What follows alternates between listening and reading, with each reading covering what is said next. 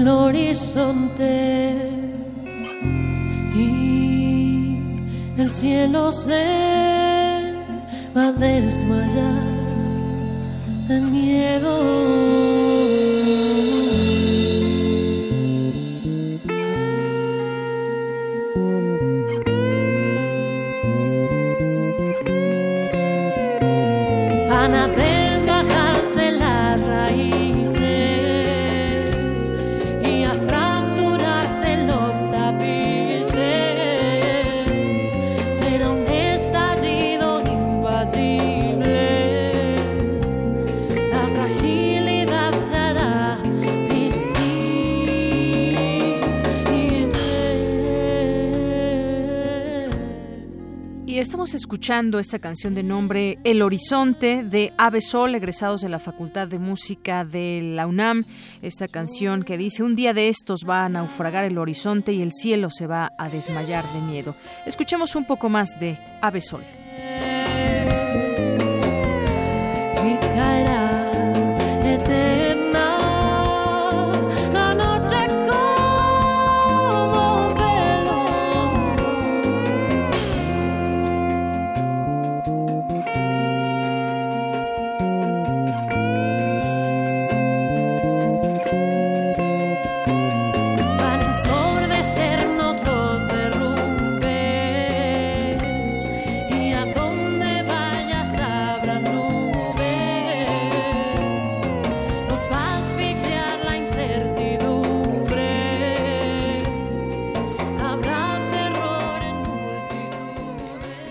Comenzamos hoy, Prisma RU. Soy Deyanira Morán y los invito a que nos acompañen de aquí a las 3 de la tarde porque le tendremos mucha información universitaria, por supuesto.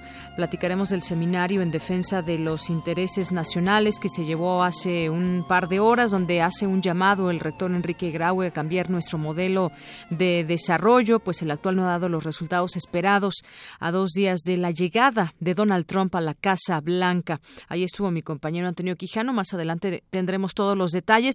Estaremos comentando también lo que ha sucedido las últimas horas allá en Quintana Roo, donde pese a que hay un discurso de gobierno donde dice que todo está bajo control y que el Estado está en paz, la gente tiene otra percepción de lo que está sucediendo allá. Sobre todo se habla ya de una recomposición de cárteles. Ya lo platicaremos. También estaremos eh, comentando sobre algunos otros temas nacionales. Es interesante ver lo que sucedió allá en Baja California, donde la protesta social pacífica hizo que el gobierno reculara en torno al tema de la privatización del agua en este estado. Esto y más le platicaremos hoy. También tendremos, por supuesto, y como todos los días, cultura, deportes. eh, en materia internacional también varias cosas, justamente a dos días de que tome posesión del cargo como presidente de los Estados Unidos, Donald Trump. De esto y más estaremos platicando con ustedes aquí en Prisma RU y hoy tenemos nuestra mesa de análisis y debate. El día de hoy eh, platicaremos sobre el documental sobre la censura y violencia en contra de periodistas en México. Y tendremos ah, como invitados a Temoris Greco, Coista eh, Greco y a Luis Alberto Castillo. Más adelante pues eh, ellos estarán platicando con nosotros sobre este tema sin duda importante en lo que está pasando también en un contexto eh, nacional para los eh, periodistas en nuestro país. Y arrancamos.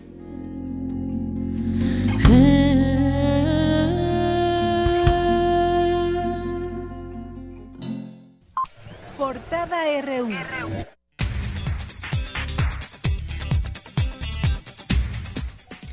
Iniciamos este miércoles 18 de enero de 2017 nuestra portada universitaria. Dos días de que Donald Trump asuma la presidencia de Estados Unidos, México enfrenta una coyuntura crítica, señaló el rector de la UNAM, Enrique Graue. Mi compañero Antonio Quijano estuvo ahí nos tiene un avance de esta información. Toño. ¿Qué tal, Buenas tardes a ti, al público de Prisma RU. Ante la llegada de Donald Trump a la Casa Blanca, el rector de la UNAM, el doctor Enrique Graue, llamó a replantear el rumbo de desarrollo de México. En unos momentos más información. 12 estudiantes de licenciatura de la UNAM se incorporaron a las aulas de la Universidad de Salamanca, en España, donde realizarán estancias de investigación. Habla María Ángeles Serrano, vicerrectora de internacionalización de la institución ibérica. Aquí en la Universidad de Salamanca hemos buscado profesores de las áreas de donde ellos están haciendo la licenciatura para que actúen de tutores. Y la idea es que se integren en los respectivos grupos de investigación para que hagan, vean un poco cómo eh, se desarrollan los diferentes trabajos en los diferentes campos y aprendan un poco eh, las buenas prácticas para desarrollar una investigación de calidad. Esperamos que sea el comienzo de que vengan muchos más estudiantes en futuras ediciones. Y pone en evidencia un poco la relación privilegiada que tiene la Universidad de Salamanca con la UNAM, que está muy proclive a que estas colaboraciones en el ámbito más docencia para investigación se incrementen en, otros niveles. Estos estudiantes pues, son los que nos llegan a primeros del año 2017 y la verdad es que es una alegría y por eso hacemos un acto un poco especial para que se sientan en casa y vean que valoramos mucho su venida como un elemento que pone en evidencia la fortaleza de la relación con la UNAM. Un grupo de académicos, alumnos y egresados de la licenciatura en Ciencias de la Comunicación de la Facultad de Ciencias Políticas y Sociales de la UNAM diseñó el sitio grafema.com.mx. Se trata de un espacio virtual de análisis con el propósito de innovar los géneros periodísticos. Hoy en nuestra portada nacional, esta mañana, un menor de 15 años disparó en contra de su maestra y sus compañeros de clase en el interior del Colegio Americano del Noreste, allá en Monterrey, Nuevo León. El vocero de seguridad de este estado, Aldo Fasci, informó que hay cuatro heridos de gravedad y que el autor de los hechos fue declarado con muerte cerebral. Sus padres accedieron ya a la donación de órganos. Y en Cancún, un grupo armado atacó la Fiscalía Norte de Quintana Roo y la Secretaría de Seguridad Pública. El gobernador de Quintana Roo, Carlos Joaquín González, confirmó la muerte de cuatro personas. Informo que he hablado con el secretario de Gobernación, con quien he convenido el apoyo del Gobierno de la República mediante el envío de fuerzas federales, mismas que ya se encuentran en camino y cuyo objetivo será reforzar el mantenimiento del orden y la seguridad de todos los ciudadanos. La mejor manera de generar caos es mediante la difusión de rumores que solo nos escandalizan y dividen. Actuemos con responsabilidad y estemos atentos a la información y recomendaciones de la autoridad. Ha dicho que esta es una respuesta al trabajo que están llevando a cabo porque antes hacían lo que querían estos delincuentes, pero ahora se está poniendo orden, es lo que dice el gobernador. Y en otra información, hablando de Quintana Roo, el exgobernador de la entidad, exgobernador de esa entidad, Mario Villanueva, hace unos minutos arribó a la Ciudad de México. Bueno, ya eh, hace unas horas para cumplir una sentencia pendiente por 22 años. Sus abogados solicitan a las autoridades que lo internen en un hospital especial especializado en enfermedades respiratorias. El gobernador de Baja California, Francisco Vega de la Madrid, firmó una iniciativa para abrogar la ley de agua en la entidad. Esta decisión es determinante y se da solicitud de un amplio sector de la sociedad. Los bajacalifornianos expresaron su preocupación. Con la abrogación de esta ley, se eliminan los incrementos en el precio del agua. De acuerdo con un sondeo del diario Reforma, Morena, el partido político, encabeza con 27% las preferencias rumbo a la elección presidencial de 2018. Le sigue el PAN con 24% y el PRI con 17%. El líder nacional del PAN, Ricardo Anaya, negó la existencia de actos de traición en el proceso interno de elección del candidato a la gubernatura de Coahuila. En redes sociales circulan imágenes ah, en las que se aprecia al exgobernador de Quintana Roo, Roberto Borge, disfrutando de un partido de básquetbol profesional en Miami, Estados Unidos. Ante la constante actividad que mantiene el volcán de Colima, esta mañana lanzó nuevamente una fumarola de 1.300 metros en dirección este-noreste y con bajo contenido de ceniza. Un elemento de la Policía de Investigación frustró un asalto en la colonia del Valle, en la delegación Benito Juárez, e hirió a uno de los asaltantes que se opuso a ser detenido.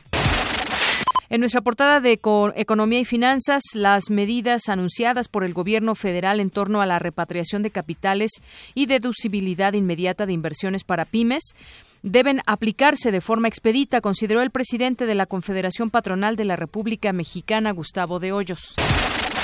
El Instituto Federal de Telecomunicaciones resolvió otorgar el título de concesión de la red compartida mayorista al consorcio Altan Redes con una vigencia de 20 años. México crecerá 1.9% en 2017 por la llegada de Donald Trump a la presidencia de Estados Unidos. Mi compañero Abraham Menchaca nos tiene un avance de esta información. Abraham. Así es, Deyanira, buenas tardes. Al igual que el Fondo Monetario Internacional y el Banco Mundial, la Organización de las Naciones Unidas ajustó a la baja su perspectiva de crecimiento para nuestro país. Más adelante la información. Gracias. Y la Conducef reveló que durante el año pasado las quejas de usuarios por eh, banca remota sumaron 1.7 millones de reclamos, mientras que en 2015 se registraron 811 mil. En nuestra portada internacional, la renegociación del Tratado de Libre Comercio con Canadá y México será una prioridad del gobierno de Donald Trump, dijo Wilbur Ross, propuesto para encabezar la Secretaría de Comercio.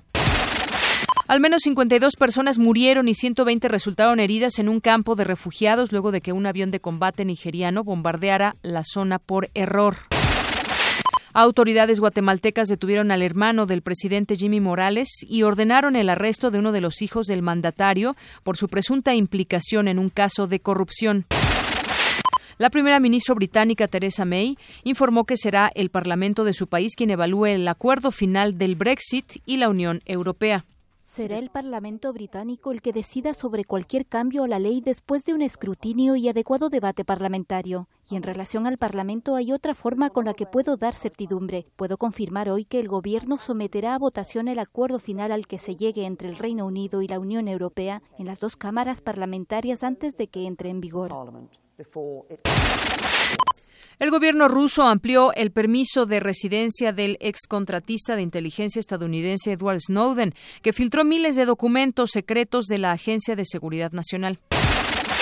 El satélite chino Misio, el primero de comunicación cuántica del mundo, está oficialmente operativo después de cuatro meses de pruebas en órbita. Y hoy en la cultura, Tamara Quiroz, buenas tardes. Buenas tardes, Deyanira. Hoy recordamos al arquitecto y muralista Juan O'Gorman en su 35 aniversario luctuoso. Además, la antigua Academia de San Carlos presenta la exposición Carlos III y la difusión de la antigüedad. En un momento, la información. Gracias y nos vamos a un avance de la información deportiva con Eric Morales. Eric, buenas tardes. ¿Qué tal, Deyanira? Buenas tardes. El Club Universidad Nacional lanzó una convocatoria para las chicas que desean formar parte de su equipo en la Liga MX Femenil. Le tendremos todos los detalles. Además, el presidente de Estados Unidos, Barack Obama, recibió en la Casa Blanca los campeones de la Serie Mundial, los Cachorros de Chicago. Esta y otra información más adelante. Gracias, Eric. Campus RU.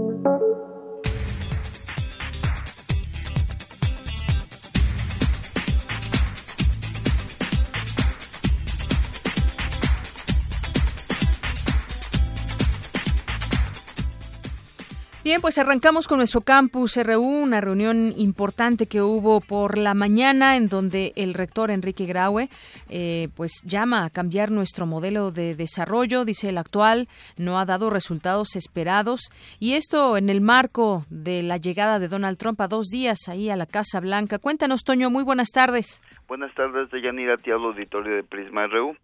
A dos días de la llegada de Donald Trump a la presidencia de Estados Unidos, México ya enfrenta una situación crítica, pues problemas estructurales como la violencia, desigualdad, corrupción y desconfianza se han agravado. Durante la inauguración del seminario en defensa del interés nacional ante la coyuntura crítica, ¿qué hacer? El rector de la UNAM, Enrique Graue, dijo que esta crisis debe ayudarnos a ser un país más justo, equitativo, tolerante y con un nuevo curso de desarrollo. Escuchemos. México debe comenzar por responder mediante el replanteamiento de su propio rumbo de desarrollo y reinventarse a sí mismo. De cara a estas adversidades, la UNAM responde abriendo espacios al diálogo, convocando a toda la comunidad universitaria a poner su formación, sus conocimientos y su capacidad intelectual al servicio de nuestro país. Es por esto que el nuevo grupo El Grupo Nuevo Curso de Desarrollo de la Universidad Nacional ha convocado este seminario en defensa del interés nacional. El, evento condensa a lo largo del día la reflexión y el análisis en, en torno a cuatro temas fundamentales. Derechos humanos y migración, empleo y salarios, comercio e inversión y vulnerabilidad monetaria, financiera y fiscal. El objetivo de cada uno de los casos es presentar propuestas pertinentes, desde el rigor académico, que coadyuve en la definición de un plan integral de contingencia y que permite enfrentar los embates externos y formular una nueva agenda de desarrollo para México. En el auditorio Jesús Silva Herzog del posgrado de Economía de la UNAM, el ingeniero Cuauhtémoc Cárdenas, miembro del Grupo Nuevo Curso de Desarrollo, dijo que lo más grave es el sometimiento del gobierno mexicano ante las amenazas cumplidas del presidente electo de Estados Unidos. Escuchemos. Que es indispensable cambiar el curso de nuestro desarrollo, volver a tomar en manos del país, en manos del pueblo de México, a partir de decisiones soberanas, el eh, control, la conducción de nuestro desarrollo para efectivamente, a partir de las muchas potencialidades que tiene el país, eh, lograr eh, pues lo que ha sido eh, ideal de muchísimos mexicanos, un desarrollo con equidad, un desarrollo que nos permita también una mejor presencia, una presencia igualmente de equidad en el concierto internacional y que permita que en México podamos desarrollarnos superando los muchos problemas que tenemos, pobreza, exclusión social, desigualdad, violencia y delincuencia organizada, etcétera, etcétera.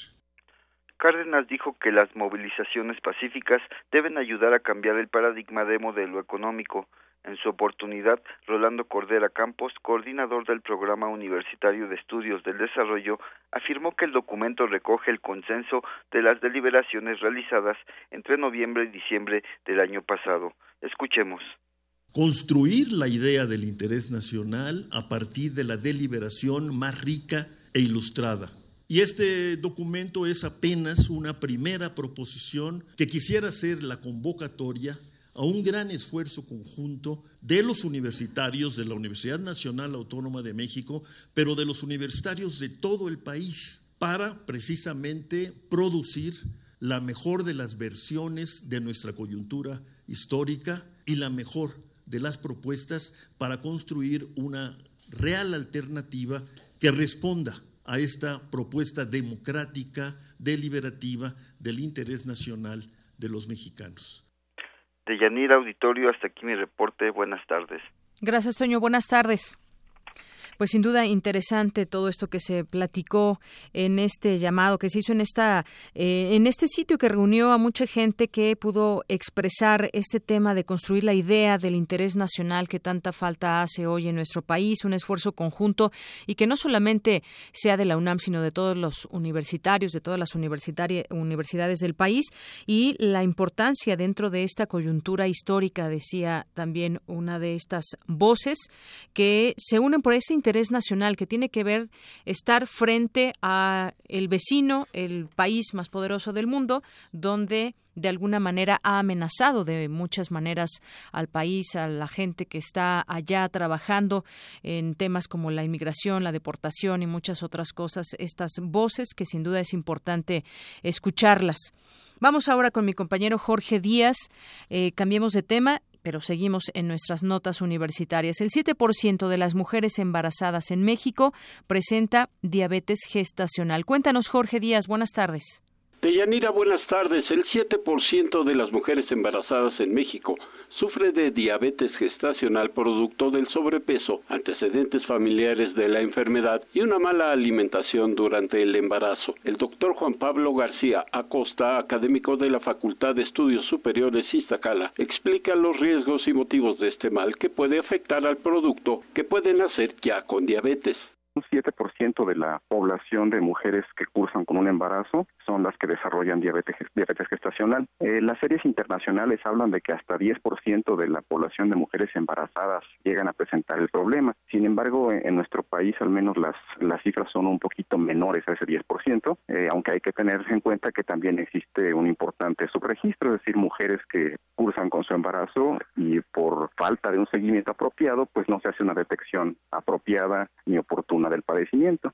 El problema se presenta tanto en la madre como en el bebé. En el caso de los recién nacidos se registra sobrepeso y son de gran tamaño, lo que provoca también problemas en el parto. Otro factor de riesgo es que durante el crecimiento del niño, por su exceso de peso, desarrolla diabetes en forma temprana y en el caso de la mujer, el peligro de tener diabetes gestacional durante su siguiente embarazo, además de padecer la enfermedad en forma permanente. La prevención es la mejor herramienta. Los exámenes previos al embarazo son determinantes para evitar el problema, lo mismo que considerar consultas médicas permanentes y pláticas de orientación, razones por las cuales la UNAM participa con investigación y atención médica a los estudiantes de la institución. Es el doctor García Acosta. Efectivamente, pues la institución por fortuna aborda en varios momentos y en varios componentes este problema. Eh, como bien lo mencionó, pues el componente de la investigación es una parte fundamental, donde la UNAM a través de sus eh, diferentes instituciones, sus diferentes investigadores participa a través de encontrar factores eh, detonantes de este problema. Si bien se, sabe que hay un componente hormonal importante, pero bueno, pues aún falta todavía mucho por conocer al respecto y ahí la investigación que se hace en los laboratorios biomédicos es fundamental. La UNAM participa importantemente en ese aspecto de investigación. Y en la parte eh, formativa, educativa, con, con los alumnos que cursan las disciplinas relacionadas con la salud, pues también esto es un, un aspecto que la institución aborda importantemente, ya que en, en, los planes de estudio, en cursos que frecuentemente se dan en la institución, pues entonces también se aborda esta problemática, además de las campañas que se manejan eh, cotidianamente en diferentes planteles respecto al aspecto preventivo con respecto al metabolismo, diabetes en particular y diabetes gestacional en específico. Una dieta baja en carbohidratos, la práctica de un deporte y ejercicio, así como el monitoreo continuo de los niveles de glucosa, son las medidas básicas en la prevención de la enfermedad. De Yanira, hasta aquí mi reporte.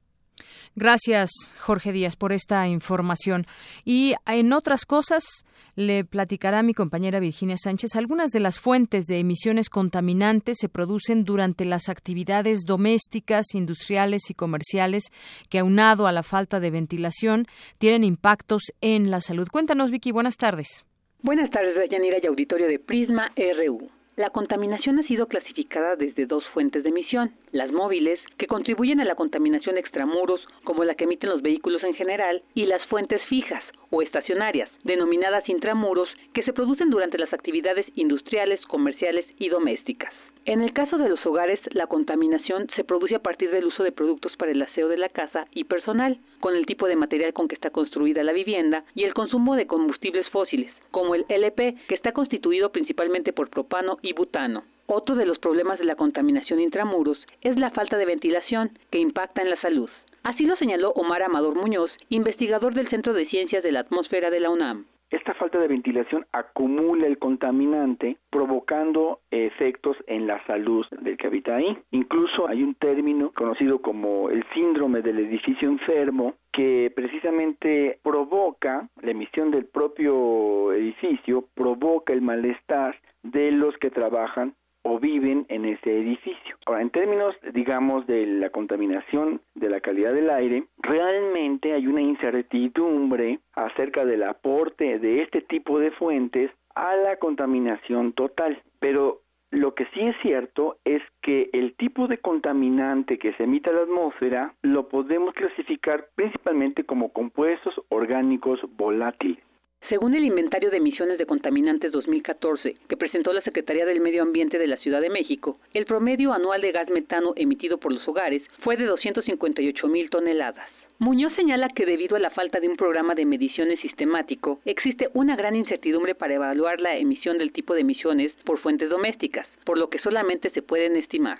El tipo de contaminante que se emite en el interior pues depende de la actividad. Y principalmente podemos hablar de aromáticos, por ejemplo, tolueno, benceno, por ejemplo, o si hablamos de tintorerías, pues entonces podríamos estar hablando de tetracloroetileno, si hablamos de fotocopiadoras, podemos hablar de algunos monómeros del acrilato, de policíclicos, si las casas tienen alfombras, podríamos hablar de retardantes de flama como polibromados o incluso la alfombra pues es una fuente de incubación microbiana y de polvo, ¿verdad? Capta demasiado polvo, digamos, o alergenos que afecta a la salud y también de emisión de orgánicos hacia la atmósfera. El especialista señala que la contaminación atmosférica es responsabilidad de todos, por lo que se requiere de un compromiso social para lograr un aire limpio. Hasta aquí la información. Buenas tardes. Gracias, Vicky. Y en, otra, en otras cosas, la energía nuclear es una buena opción para satisfacer la demanda eléctrica de nuestro país y en Laguna Verde se podrían construir dos reactores. Dos reactores más. Mi compañera Cristina Godínez nos tiene más información. Adelante. De Yanira, auditorio de Prisma RU, Laguna Verde es la única central nuclear de generación eléctrica en México. Su construcción data de 1976, aunque empezó a funcionar hasta 1990. Es operada por la Comisión Federal de Electricidad y cuenta con dos reactores. Hace poco elevó su capacidad de 1.400 a 1.620 megawatts. Además, se estudia añadirle dos reactores. Es el análisis del doctor Juan Luis François Lacouture, académico de la Facultad de Ingeniería de la UNAM.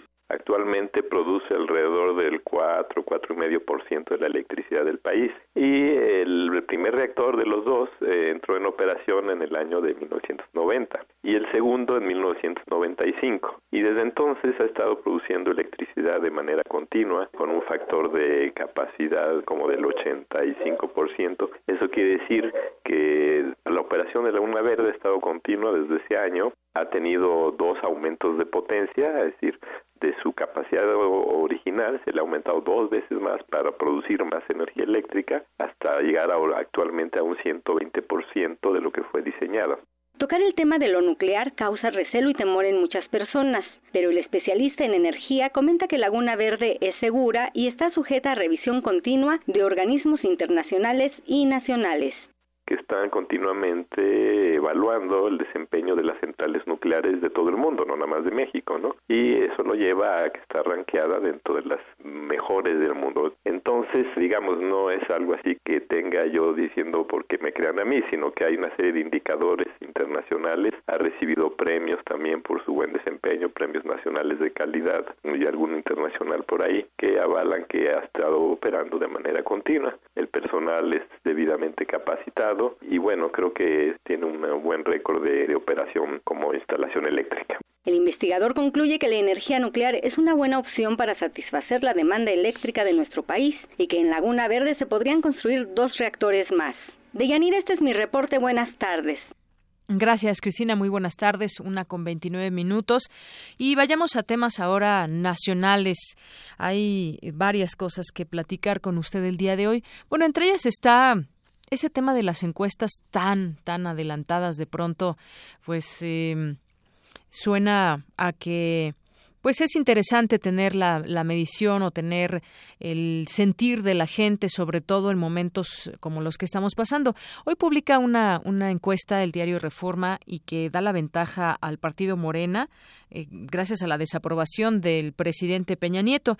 Dice esta nota que a raíz del alza al precio de la gasolina, la aprobación al presidente Peña Nieto cae a un nuevo mínimo que golpea a su partido y beneficia a Morena, de acuerdo con la más reciente encuesta que se hizo, que hizo este diario, el 59% de los consultados considera que la reciente alza en el precio de la gasolina constituye un golpe fuerte para su bolsillo, así que cuatro de cada diez mexicanos señalan a la economía como el principal problema que enfrenta el país. Hoy en día, posicionándose como tema prioritario en la agenda ciudadana por encima de la inseguridad pública, que hasta diciembre de 2016 ocupaba el primer lugar. En ese sentido, el 78% de los consultados afirma que la situación económica del país ha empeorado en el último año y 60% responsabiliza al presidente Peña Nieto por esto y no al contexto internacional. Lo anterior explica la fuerte caída en la aprobación presidencial que ahora se coloca en un nuevo mínimo histórico, no solo en México, sino en comparación con otros mandatarios a nivel mundial. El estudio indica que el PRI desciende al tercer lugar en la intención de voto, con el 17% de las preferencias, superado por Morena, que por primera vez emerge como puntero, alcanzando el 27%, y por el PAN, que se ubica en segundo lugar con el 24%. El sondeo registra que el 85% de los ciudadanos considera injustificada el alza de precio de la gasolina y la misma proporción duda que los recursos obtenidos por esta medida tengan un buen uso por parte del gobierno federal. Es decir, en pocas palabras, no le creen al presidente. Exhibe niveles de aprobación de un dígito por primera vez en los rubros de empleo, combate a la corrupción y manejo de la economía. Y está esta encuesta donde además eh, una de las preguntas específicas aprueba o, desaprueba la forma como Enrique Peña Nieto está haciendo su trabajo. El 86% dice que desaprueba, solamente un 12% lo aprueba. Es la una con 32 minutos y sucedió esta mañana algo muy desafortunado allá en Monterrey, Nuevo León, en donde eh, pues un, chico de secundaria va a su colegio y dispara contra sus compañeros, contra su maestra. Hace unos momentos ya se declaró la, primero la muerte de cerebral de este, de este joven y posteriormente ya eh, eh, su muerte física esta situación que es digna de analizarse, qué está sucediendo. Ya se da a conocer la información de que estaba siendo tratado por depresión y, sin embargo, también hay un video que se está mostrando en distintos em, lugares, en las redes sociales y, además, pues un, un video también muy cuestionado en el hecho de, de que se promueva o de que esté en la red Pese a que hay una advertencia antes de que se mire a este video, porque ya estando en la red cada quien puede hacer lo que lo que le dé la gana, lo pueden copiar sin esa advertencia y está pues ahí puesto en las redes para que cualquier persona lo vea. Se puede hablar también de un tema muy delicado por estos menores de edad que se, eh, que se ven en este video. Sin embargo, pues conocemos también el comportamiento de las redes sociales. Es un video que también tiene al morbo y demás, pero regresaremos, regresaremos a este tema mm, en un momento más. Prisma RU. Para nosotros, tu opinión es muy importante. Síguenos en Facebook como Prisma RU.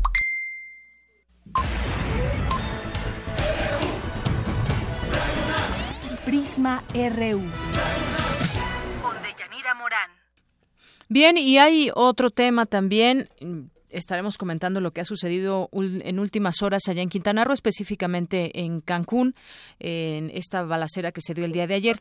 Pero también tengo ya en la línea telefónica al abogado de Mario Villanueva Madrid, exgobernador de Quintana Roo.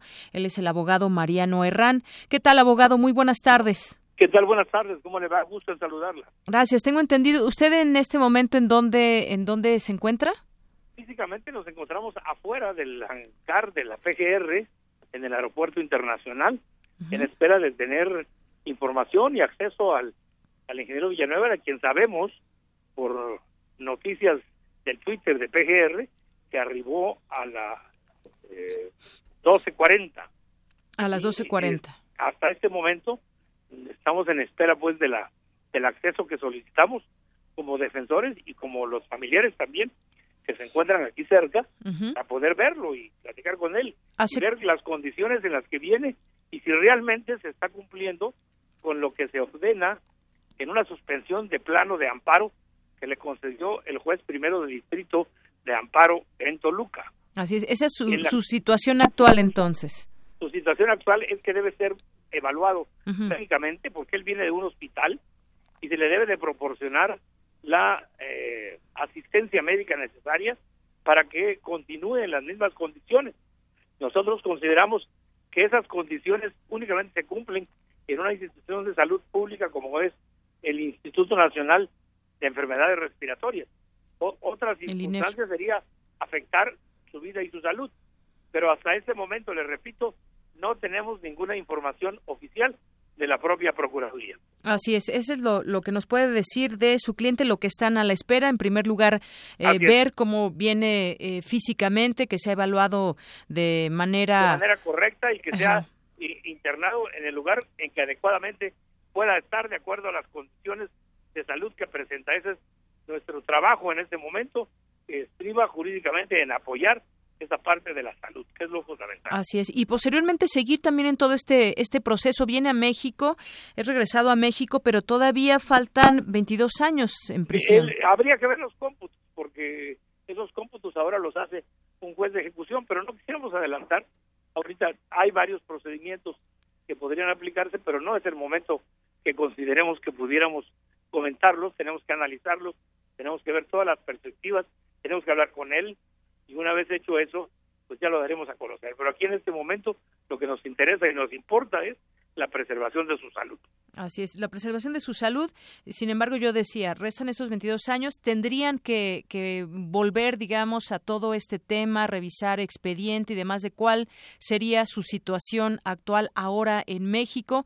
Si se puede, me imagino usted como abogado tendrá también algunos elementos para, para su defensa. Sin embargo, ese es la, lo, lo, que dice el gobierno mexicano. ¿Está usted de acuerdo que le faltan 22 años de prisión? Así es. Bueno, esa es la versión oficial eh, tenemos que hacer el cómputo a través de un juez de ejecución, que es el que está facultado, de acuerdo con la nueva reforma, poder hacer el cómputo del comportamiento de pena. Y también hay una serie de, derechos que le concede la nueva ley, que tendríamos que analizarlos. Yo no le podría precisar todavía cuál va a ser el camino jurídico que seguiríamos más adelante. Así es. Estos delitos por los que se le ha acusado, usted... Es solamente uno. ¿Cuál es el delito? Delito, delito contra la salud. Contra la salud. Contra la salud. No, no lavado de dinero. No, ese ya lo compurgó. Ese es el que ya eh, purgó, digamos. Así es. Muy bien, entonces sería este delito nada más contra la salud y en este y en ese sentido, ¿cuál es el expediente que nos puede decir cómo va a actuar la defensa? Bueno, en este momento lo que le quiero decir es que eh, primero, discúlpeme, estamos viendo la cuestión de la salud y una vez que ya el, el esté estable y en un lugar adecuado, en ese momento analizaremos las opciones que nos ofrece la ley para el procedimiento a seguir. E, este amparo que se interpuso fue aceptado y tendría que ir directamente a un fue admitido a trámite y se nos concedió una suspensión de plano. De plano. ¿Una suspensión? Una suspensión de plano. Ah, ah ese es el nombre correcto. sí, es el nombre técnico del acuerdo del juez. Muy bien. Bueno, pues eh, usted está entonces en esta terminal del Aeropuerto Internacional de la Ciudad de México y pues eh, información que surgirá más adelante, justo cuando vea a su cliente, sea valorado y continúen todas las pues las diligencias. y poder ofrecerles mayor información una vez que tengamos acceso y comunicación con el propio ingeniero Villanueva. Muy bien, que ya hay algunas fotos por ahí que están que están eh, que dan cuenta de, ah, de hay su llegada. en Twitter de la llegada de él, exactamente. Muy bien.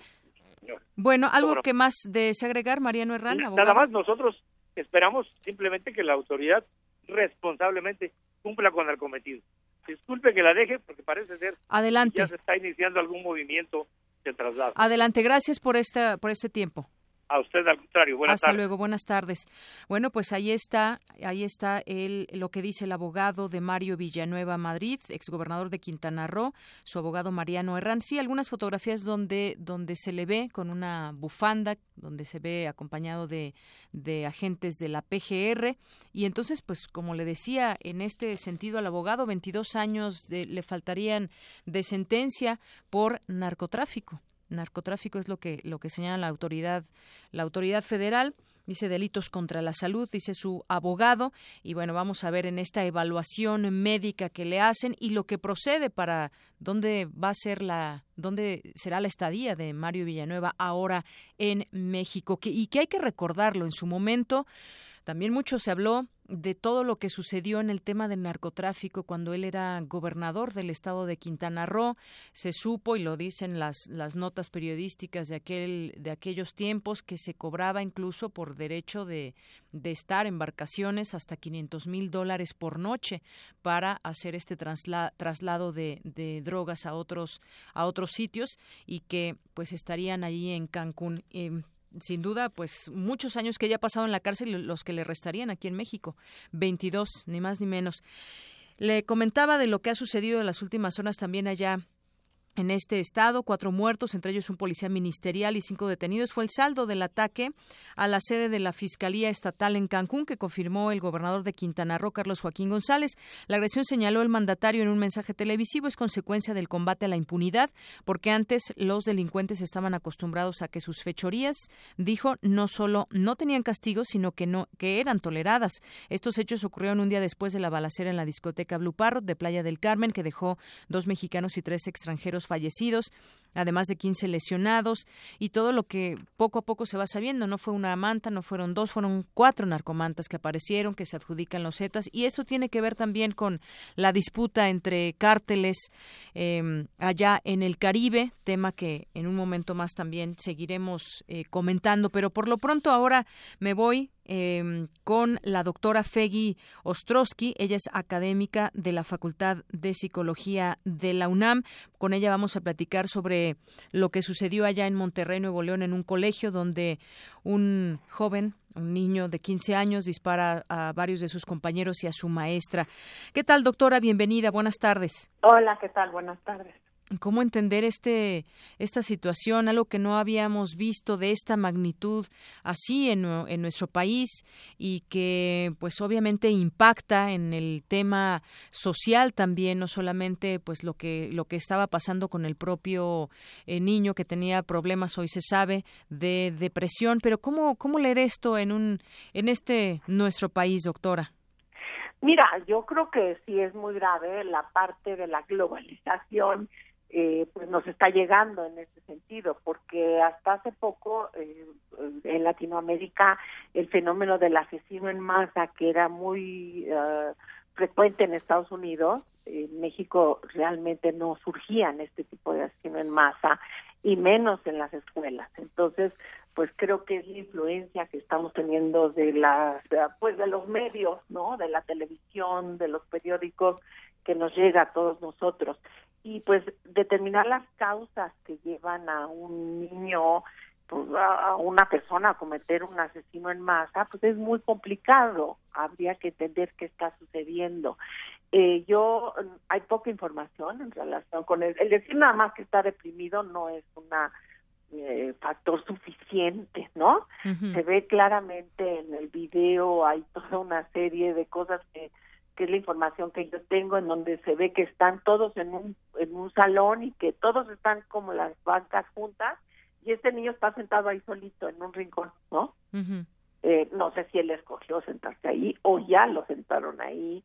Eh, se ve que hay dos niños que se le acercan, o sea, no sabemos, hay que tener más información, pero lo que sí se sabe es que es un niño que se siente, alguien que, que va a cometer esto, pues se siente sumamente agobiado, se siente sumamente eh, eh, probablemente bulleado por las, uh, tiene trastornos obviamente emocionales y de conflicto y que está muy enojado con el mundo y se ve claramente pues que que ah, pues, eh, pues está deprimido en el sentido de que en la depresión hay una agresión que está dirigida hacia uno mismo, pero de repente estos asesinos en masa terminan sacando su agresión hacia afuera y un alto porcentaje el perfil es que se matan ellos mismos. ¿Qué es lo que hace este chico? No sé cuál es su estado de salud actualmente, pero se ve que se mete un tiro él mismo, ¿no? Entonces, pues sí, hay que, es terrible porque hay que prevenirlo, hay que, hay pocos programas, a mí yo me he cansado, mi, mi laboratorio ha trabajado durante mucho tiempo estudiando el perfil de criminales y de eh, internos de muy alta peligrosidad. Y hemos desarrollado programas de prevención de violencia que están encaminados tanto a niños, porque hemos visto periodos críticos a los tres, años de que, que lo saco de mis propias investigaciones con los internos de alta peligrosidad. Y a la adolescencia es otro el, el, periodo entre los siete años y ocho y en la adolescencia. Y hemos desarrollado estos programas. Y tú no tienes idea la cantidad de entrevistas que he tenido con las personas del gobierno para decir permítanos aplicar estos programas. Y eh, convencí un poquito a Mancera y eh, hicimos un programa en Tepito, ¿no? Sí. Eh, hicimos, eh, convencimos un poquito a gente del DIF, pero realmente hay poco apoyo. A los gobernantes no les interesa invertir porque estas uh, inversiones de prevención, de cómo educarlos, de cómo manejar el enojo, de educar a los papás, hay muchos factores que ya sabemos y que se pueden aplicar, pero claro, los resultados los van a ver a los 15 años y ellos ya no van a estar. Pero el problema es que la falta de prevención de todo esto es lo que nos provoca estas circunstancias actuales. Así es, como usted dice, habrá que conocer más detalles para tratar de entender en este caso específico cuál era el entorno de este de este eh, joven para llevar a, realizar estos estos actos. Sin duda, seguramente será parte de una investigación, pero sobre todo ahora este video que está en las redes que es impactante, digo por lo que por lo que me está platicando, doctora, eh, ya ya lo vio también es, es, impactante y el hecho de que lo vean otros niños, el hecho de que haya salido de la escuela. Eso terrible. Sí, es terrible. Que lo vean otros porque en la criminología hay el efecto que se llama copycat, eh, que viene de la película esta, en donde inspiras luego, no la gente que está medio mal y en conflicto, inspiras a otros a que copien el sistema. Sí, y desafortunadamente está, con un clic ese video, a un clic de que lo vea cualquier gente. manejado por las autoridades, ¿no? Sí, salió de la escuela, es, es un video que estaba, pues que tenía en la escuela. Bueno, pues entonces no se me hace correcto. Exacto. Sí, ese, ese pues es otro fenómeno, porque como usted dice, esas eh, personas que, que pues de pronto están buscando ese tipo de cosas en la red, pues se puede además eh, evidenciar quiénes estaban ahí y se forma otro tipo de situación para quienes están ahora heridos. O sea, la gente que está sana no va a hacer eso, no lo va a inspirar, pero a la gente que está con problemas, claro que se inspira, ¿no? Entonces es un problema muy serio. Así es. Bueno, pues sin duda, ojalá y de esto, pues nos quedamos con eso de que las autoridades pues lleguen a entender también todo esto, todo el contexto que está pasando en México también afecta a la gente que aunque pues muchos no estén ni deprimidos ni mucho menos, pues de alguna manera afecta, impacta en el colectivo todo esto que, que las balaceras, que alguien entró a un bar y disparó. Yo voy a decir que la exposición continua y repetida a mensajes de violencia y odio, lo que nos va haciendo es que nos va a insensibilizando o distorsiona la percepción de seguridad personal y nos afecta terriblemente. Entonces muchas veces, sobre todo en los jóvenes, pues, apagas tus sistemas emocionales para que ya no te duela, ¿no? Porque estamos viviendo y esta exposición continua a todo eso que estamos viviendo, sí. Eh, tiene un efecto negativo eh, para insensibilizarnos hacia la violencia. Lo que tenemos los humanos es ser empáticos, porque si no, no logramos sobrevivir. Y, y hay gente que mejor la paga. Y si apagas tu sensibilidad hacia el dolor de los otros, pues apagas un rasgo muy importante de la humanidad. Muy Entonces, sí creo que es importante tenerlo pendiente. y en cuenta, muy en cuenta, sobre todo. Doctora Fegui Ostrowski, un gusto platicar con usted aquí en Prisma RU de Radio UNAM. Al contrario, hasta luego. Hasta luego, buenas tardes, doctora Fegui Ostrowski, académica de la Facultad de Psicología de la UNAM. Y bueno, comentario aparte sobre, sobre este mismo tema, pues efectivamente lo que sucede en las redes sociales y de cómo este video salió de la escuela y de cómo ahora pues miles, no sé, millones, no sé cuántas personas lo puedan estar viendo, pero donde se ven, se alcanzan a ver algunos rostros de personas y que esto, pues, eh, es una agravante para quienes eh, afortunadamente lograron eh, sobrevivir a este ataque, pero que sin duda ese video, pues, es, es, es bastante fuerte. Vaya, no debería estar en, en las redes sociales, sin embargo, pues, es parte de pues de la información también seguramente las autoridades servirá para para señalar cómo, cómo se dio este suceso. Entiendo que pueda ser para las autoridades, pero no de manera abierta. Eh, nos, nos llamó, o nos, nos escribió Fernando López Leiva de Naucalpan, dice, gobernación debe prohibir. Las telenovelas de narcos en horario infantil solo hacen apología del crimen. Hay varias, ¿verdad? Me parece, en televisión abierta, además. Bueno, pues Gracias, eh, Fernando López Leiva, por participar y hacernos este, este comentario. Son las la una de la tarde con 50 minutos. Prisma RU. Arte y cultura.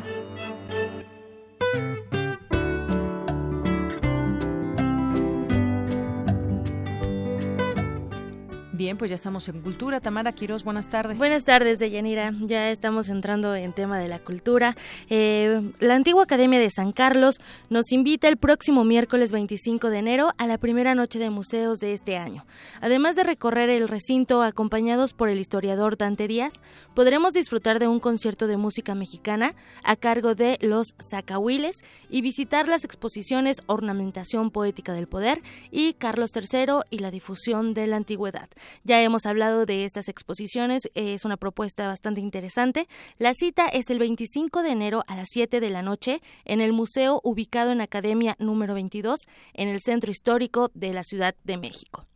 En otra información, eh, por segundo año consecutivo, la programación de My French Film Festival estará disponible en el sitio oficial del Festival Internacional de Cine de Morelia.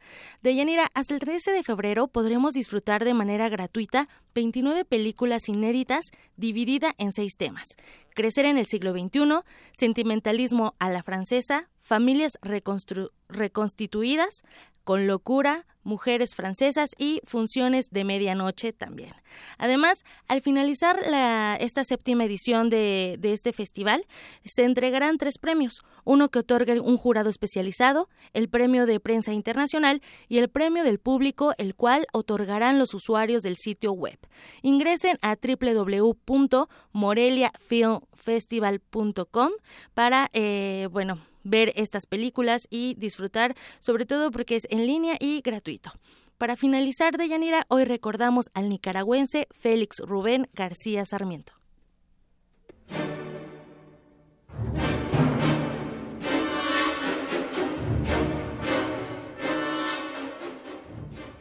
Poeta Rubén Darío, conocido como el príncipe de las letras castellanas y considerado la figura más representativa del modernismo, nació el 18 de enero de 1867 en Metapa, Nicaragua. A la par de una vasta obra literaria, ejerció el periodismo y es autor de libros como Prosas profanas y otros poemas, Cantos de vida y esperanza, El canto errante, Los raros, Intermeso tropical y El viaje a Nicaragua.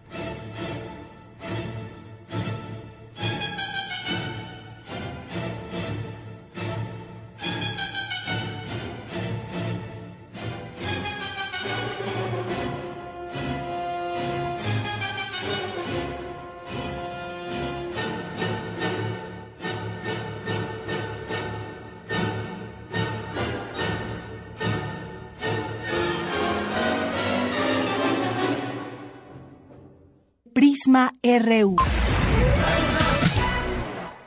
Zarpazo RU.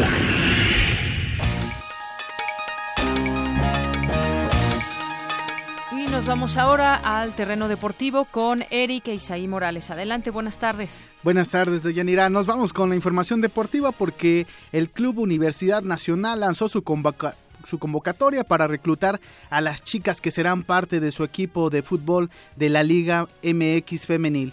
Todas las jóvenes que estén interesadas en formar parte del equipo femenil de la universidad podrán acudir todos los miércoles y jueves de enero y febrero a las instalaciones de la cantera, que se ubican en la, en la avenida Totonacas 560, en la colonia Ajusco, delegación Coyoacán, en la Ciudad de México. Es importante señalar que va dirigida a los equipos sub-17 y sub-23, es decir, eh, las que quieran participar en este equipo tendrán podrán tener eh, eh, un máximo de 17 o de 23 años, es decir, serán enviadas a estas dos categorías y el registro será a las 12.30. Las pruebas comenzarán a las 13 horas. Deben llevar playeras, short y medias blancas, también espinilleras, tacos y multitacos, además de hidratación al menos 500 mililitros por aspirante.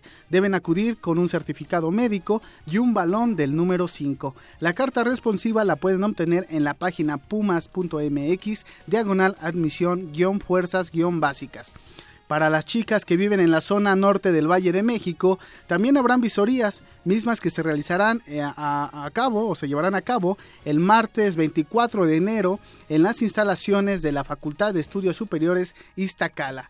Allí el registro comenzará a las 9.30 de la mañana y las pruebas comenzarán a las 10.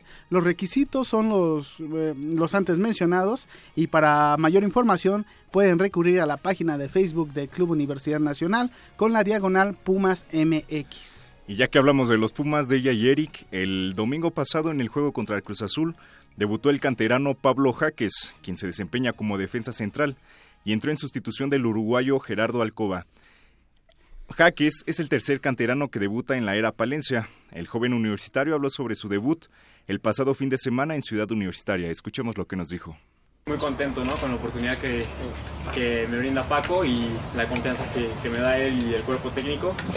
Y creo que fue un debut muy, muy bonito con, con el estadio lleno en un partido importante contra, contra Cruz Azul. Claro, pues eso ya es este, el trabajo de nosotros los jugadores, es seguir correspondiendo a esa confianza que nos dé el, el entrenador y seguir trabajando día a día con, con, con mucho esfuerzo para, para que esas oportunidades sigan llegando. Nosotros mismos nos vamos a generar, no, no, no nos van a, a, regalar. El universitario se refirió al proyecto futbolístico de Francisco Palencia rumbo al juego contra el León. Creo que la clave es seguir el planteamiento del juego que, que nos, nos da Y seguirlo paso a paso, estar bien posicionados. Y creo que con la actitud que, que hemos mostrado en estos dos juegos va, vamos a salir victoriosos.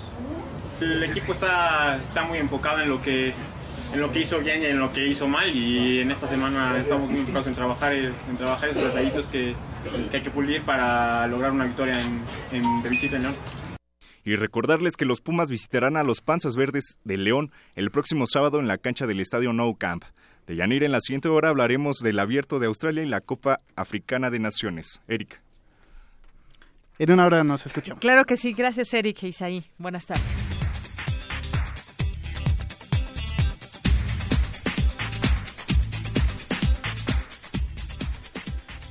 Y nos vamos al resumen de esta primera hora de Prisma RU. Ya está aquí conmigo Ruth Salazar. Ruth, buenas tardes. Gracias, Deyanira. Buenas tardes a ti y a nuestro auditorio. Este es el resumen. En entrevista para Prisma RU hablamos con Mariano Herrán, abogado del exgobernador de Quintana Roo, Mario Villanueva.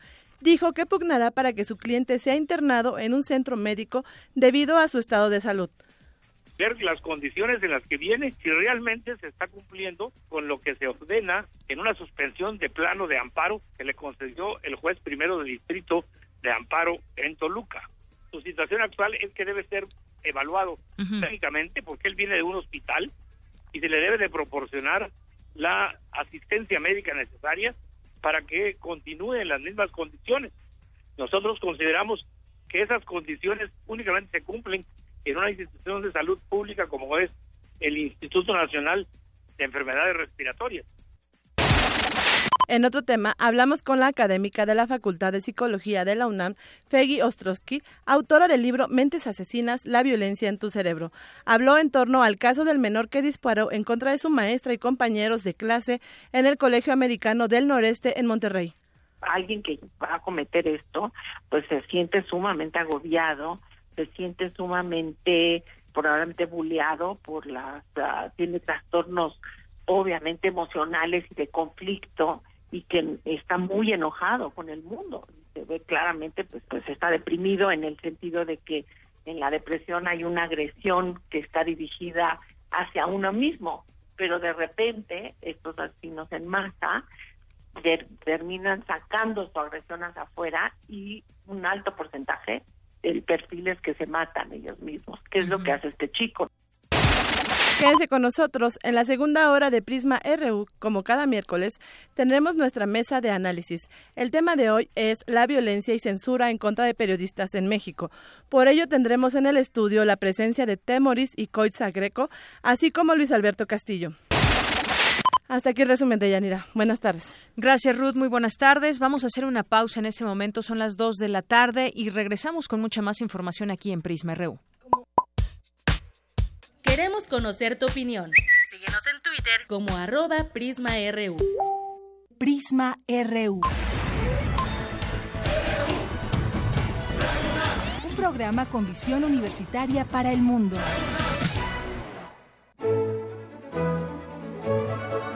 La 38 Feria Internacional del Libro del Palacio de Minería convoca a estudiantes o recién egresados de la UNAM a formar parte de su grupo de becarios en actividades culturales. Buscamos iniciativa, excelente comunicación y facilidad para trabajar en equipo.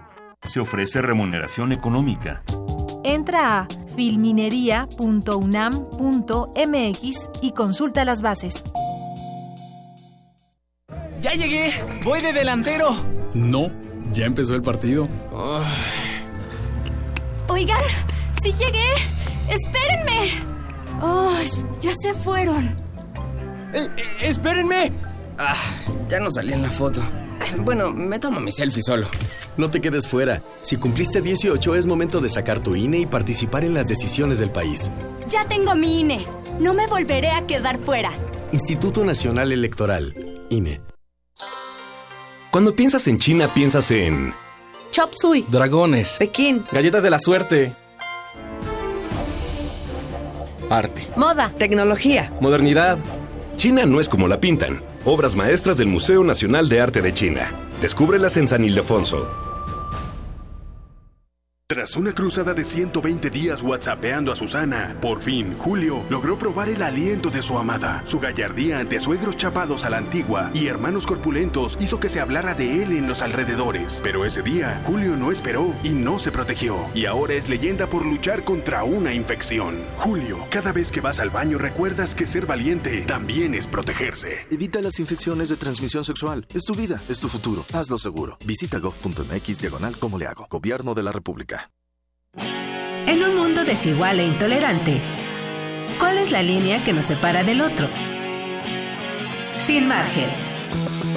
Borramos fronteras. Acompaña a Luisa Iglesias y conoce los ecos de la diversidad social. Todos los jueves a las 12 del día por el 96.1 de FM. Radio UNAM. Para nosotros, tu opinión es muy importante. Síguenos en Facebook como Prisma RU.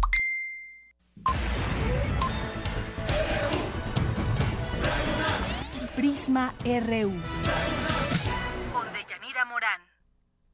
Bueno, continuamos y gracias a quienes se comunican con nosotros a través de redes sociales y ojalá que sea cada vez más gente y también opinen a través de esta red social. En Twitter, Juan Calderón, Francisco Alcudia, eh, Raúl Daza Valdés, Carlos Valencia, Ivonne Melgar, Adrián Valencia y en Facebook, Francisco Flores, y Pola y también desde la Biblioteca Vasconcelos que nos mandan muchos saludos. Nosotros, por supuesto, también le hacemos llegar saludos a todas las personas que están pendientes de Prisma RU aquí en Radio UNAM. Son las dos con tres minutos. Debate RU.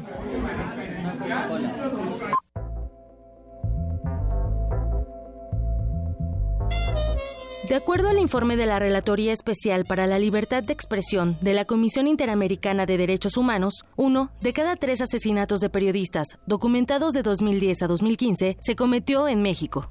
Hoy, para hablarnos de este tema, en la mesa de análisis de Prisma RU, nos acompañan Temoris Greco, periodista independiente, corresponsal de conflictos en Libia, Egipto, Irán, Siria, Palestina, Congo y Filipinas. Recientemente estrenó la película documental Mirar Morir, El Ejército en la Noche de Iguala.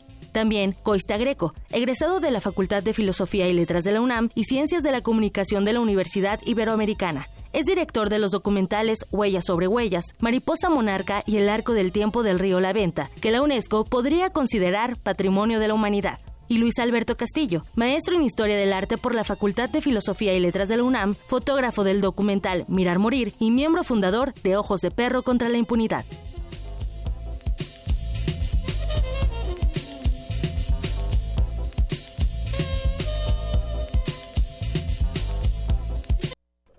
Bien, pues estamos tratando de hacer contacto allá hasta Nuevo León con Aldo Fassi Sausua, eh, Sasúa, vocero del Grupo de Coordinación de Seguridad de Nuevo, Nuevo León. Estamos, estábamos hace un momento platicando de lo que sucedió en esta escuela donde, eh, bueno, pues un, un, niño disparó a sus compañeros, a su maestra. Ya se dio a conocer la muerte de este niño que él mismo se disparó después de haber atacado a sus compañeros. Pero bueno, creo que más adelante tendremos esta información. Pero por lo pronto, ya eh, como nos adelantaba en esta información Tamara Quirós, pues están con nosotros en esta mesa que todos los miércoles tenemos y que tratamos distintos temas para tratar de analizar la situación del país.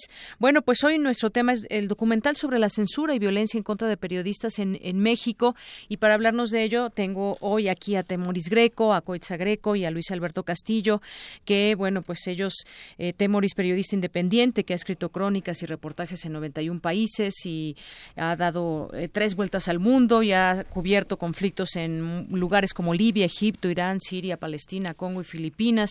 Coista Greco estudió filosofía y letras en la UNAM y ciencias de la comunicación en la Universidad Iberoamericana. Eh, desde los 16 años empezó a trabajar en documentales, comerciales, cortometrajes.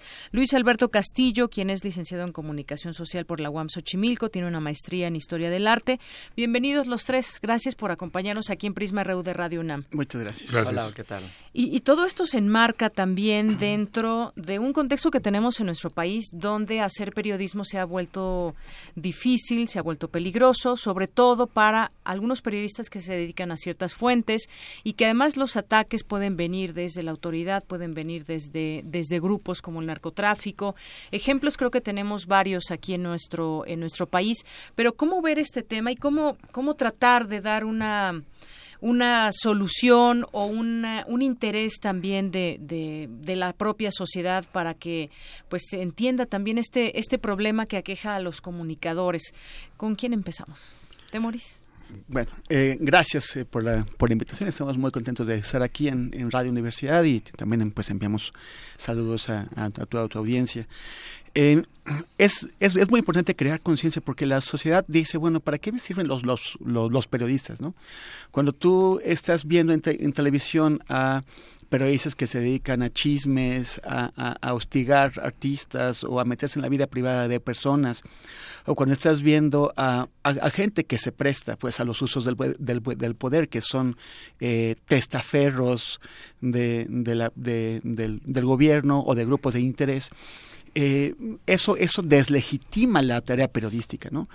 Pero bueno, es muy importante que la gente sepa que no todo el mundo es así, que hay mucha gente que está haciendo realmente tareas heroicas, que está enfrentando amenazas cotidianas, que, que han sido atacados, han, han sido perseguidos, han sufrido atentados o secuestros o en, incluso en algunos casos han perdido la vida y son sus compañeros o sus amigos los, los que siguen adelante.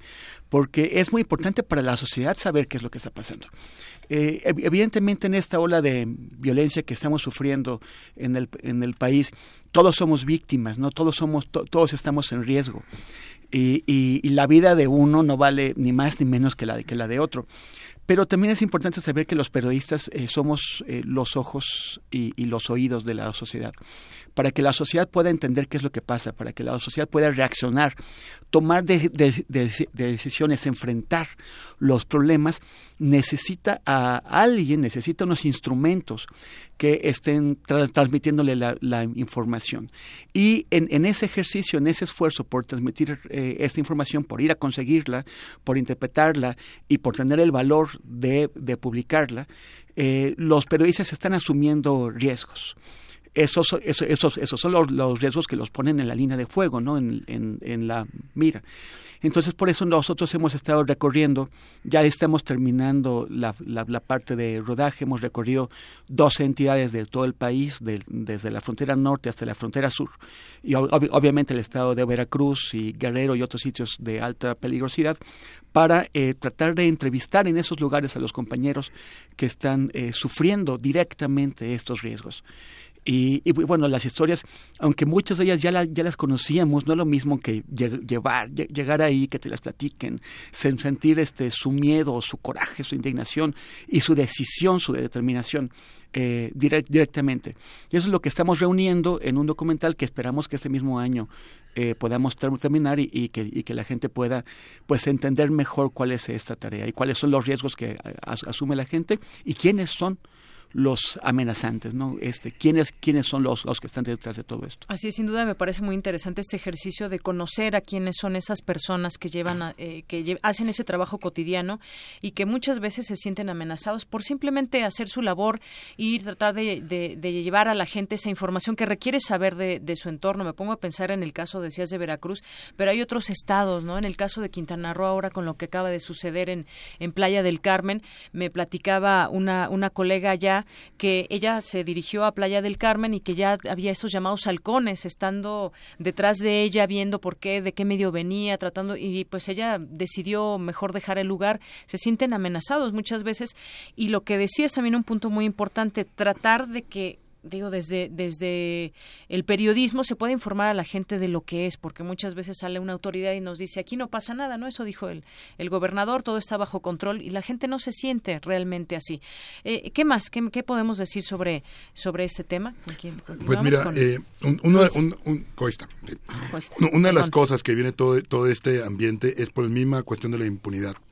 ¿no? El hecho de que algunos se sientan amenazados en sus intereses y que pueden hacer lo que quieran, provocan esta clase de ataques. Entonces, dentro de esa cadena, lo, eh, voz más débil muchas veces es el periodista, porque es esa es la forma que tiene eh, la sociedad de tener contacto con los hechos. Lo que acabas de comentar ahorita del gobernador diciendo que era un, pleito entre dos sujetos, y luego ves este las, las, las, las balaceras de ayer en Cancún, pues también te dicen algo está pasando. Y en, y en Cancún, en esa área, en la Ribera Maya, se trata de guardar mucho los hechos eh, de violencia porque no quieren que deje ir el turismo, ¿no? Entonces es el mismo rollo de, de, oye, fíjate que yo tengo pequeño restaurante a la esquina, pues no, no digan que hay matanza aquí en la esquina porque me dan la torre a mí. Entonces, esa es, ese es también una forma en que la, la sociedad, de alguna u otra manera, quiere como que proteger esa cosa entrado en, en esta cuestión de la impunidad y la corrupción. ¿no? Y, y, lo, y, lo, que hemos visto en todos los estados es eso. En, en, en, la mayoría de los casos, más creo que no hay ningún solo caso que no esté este, denunciado debidamente con las autoridades.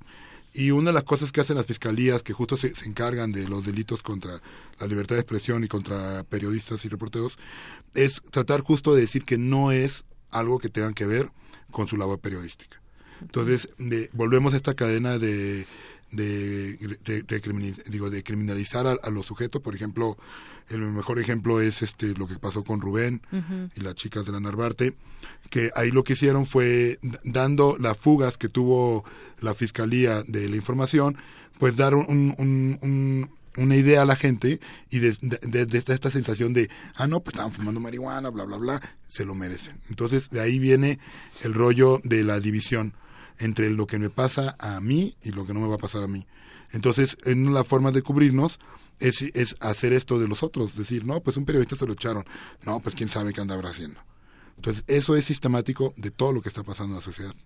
Así es, también, sin duda, importante también lo, lo, que significa dentro del periodismo documentar, investigar, revelar todo eso, que a veces la autoridad no quisiera que, que, salga a la luz porque no le conviene, porque o hay muchos turistas en este estado o aquí en la Ciudad de México, como el caso que mencionabas de, de Veracruz ligado con ese tema de los asesinatos ahí en Arbarte, había una colombiana, por ejemplo, también el hecho de tratar de incriminar a las, a las personas para que haya ese sentir social de que por algo sucedieron las cosas cuando pues la verdad queremos es lo que salga a flote. Eh, Luis, ¿tú qué puedes decir al respecto de todo lo que estamos platicando? Bueno, eh, muchas gracias por la, entrevista. Eh, yo considero que ahora con, con, los niveles tan altos de agresión a periodistas, digamos en comparación inclusive con el periodo de Calderón, pues es, alarmante. Y como lo, comentaron los compañeros, en los los periodistas, de, digamos, estas personas que están en, en, los lugares lejanos, que están en los pueblitos, que están en, en, los estados, ellos son los que son principalmente atacados, son el, el, la parte fundamental del ataque. Por lo tanto, eh, creemos eh, que tenemos que apoyar. Si estas personas quedan sin apoyo, están en la oscuridad total. Entonces creemos que es fundamental. Nosotros somos ojos de perro, y creemos que es fundamental precisamente lograr que estas personas sean visibles frente a todo este caos informativo, ¿no? En general. O sea, obviamente Radio UNAM y algunas estaciones, eh, periódicos, etcétera, pues es una labor de mucho tiempo el que, el, que tiene que ver con, con, la calidad de noticia. Estas personas están prácticamente en la oscuridad y en el abismo. Si no se hace trabajos de este tipo, esa gente desaparece. Nosotros en Ojos de Perro estamos haciendo una estrategia y estamos, hemos juntado diferentes personajes, algunos artistas, músicos, fotógrafos, escritores, investigadores, periodistas. Somos un grupo multidisciplinario en el cual eh, pues nos, unimos precisamente a partir de, del tópico terrible que es la impunidad. Entonces, eh, esa, esa parte es la que nosotros estamos atacando. En este caso, por ejemplo, Coiste y yo tenemos mucho tiempo trabajando juntos en la cuestión audiovisual. Eh, en el momento de nuestro enojo, a partir de, lo, de Ayotzinapa, eh, nosotros decidimos apoyar a los investigadores, a los periodistas, que efectivamente eh, tienen una labor cotidiana, etcétera, pero que es a partir de la lectura, es decir, el A, B, C, letra por letra. Nosotros creemos, por nuestra experiencia, que hay, hay formas también muy eficaces de comunicación como, el, como la radio, como, como el cine, no en este caso los documentales, y eso es lo que hemos hecho. Nosotros tratamos de ponerle color, tonos, o sea, los sonidos, precisamente a estas investigaciones bastante serias, ¿no? Entonces, bueno, pues eso es lo que estamos haciendo. Y algo que me gustaría comentar en este sentido es, eh, a mí me, llama mucho la atención eh, en, este momento en que estuvimos de, cerca en estos lugares, eh, peligrosos, me llama mucho la atención cómo estos periodistas se aferran a, la verdad. Porque es muy fácil decir, bueno, ya Dios, me voy. Sumamente lo más fácil. Me autocensuro. Así es. Bueno, pues eh, vamos a regresar con eso, que nos platiquen un poco qué lugares son y yo creo que es muy interesante conocer esas personas, esas voces, qué es lo que dicen, cómo defienden su, su labor, porque sin duda yo supongo que entienden también todo lo que significa el que se pueda, el que se pueda llegar esta información que es veraz y que además es, es importantísimo conocer el entorno donde uno vive y, comprometerse también como ciudadano sin, sin, ser periodista, pero gracias al periodista como es como te, te informas. pero vamos a, hacer una pequeña pausa para entrevistar a Aldo Fasci, quien es el vocero del Grupo de Coordinación de Seguridad de Nuevo León, que solamente ahorita nos puede tomar la llamada y bueno, queremos conocer también su, su versión sobre estos hechos. Bienvenido a Prisma RU de Radio UNAM. Muy buenas tardes. Buenas tardes, a la orden. Bueno, ¿qué eh, información nos puede dar ahorita de estos hechos que se dieron a conocer por la mañana y que han impactado no solamente a, este estado, sino a nivel nacional y yo, yo diría hasta internacional de lo que sucede e, en un país con estas características? Pero ¿qué es lo que ustedes pueden informar a la gente que nos está escuchando en este momento? Bueno, más allá de los hechos eh, que son terribles, el estado de salud de la de los que intervinieron, las víctimas, grave, la maestra y dos, una compañera y un compañero de este muchacho están siendo intervenidos, eh, tiene días de bala, están muy graves, no podemos adelantar nada hasta que terminen las intervenciones y nos den los resultados y los pronósticos los médicos. Y habrá que esperar después de la operación entre 48 y 72 horas. El otro muchacho lesionado está fuera de peligro, fue una herida de bala en el, en el codo. Y el agresor, eh, pues tuvo muerte cerebral, están en, este momento, producción sus padres, procediendo a la donación de órganos. Es una tragedia.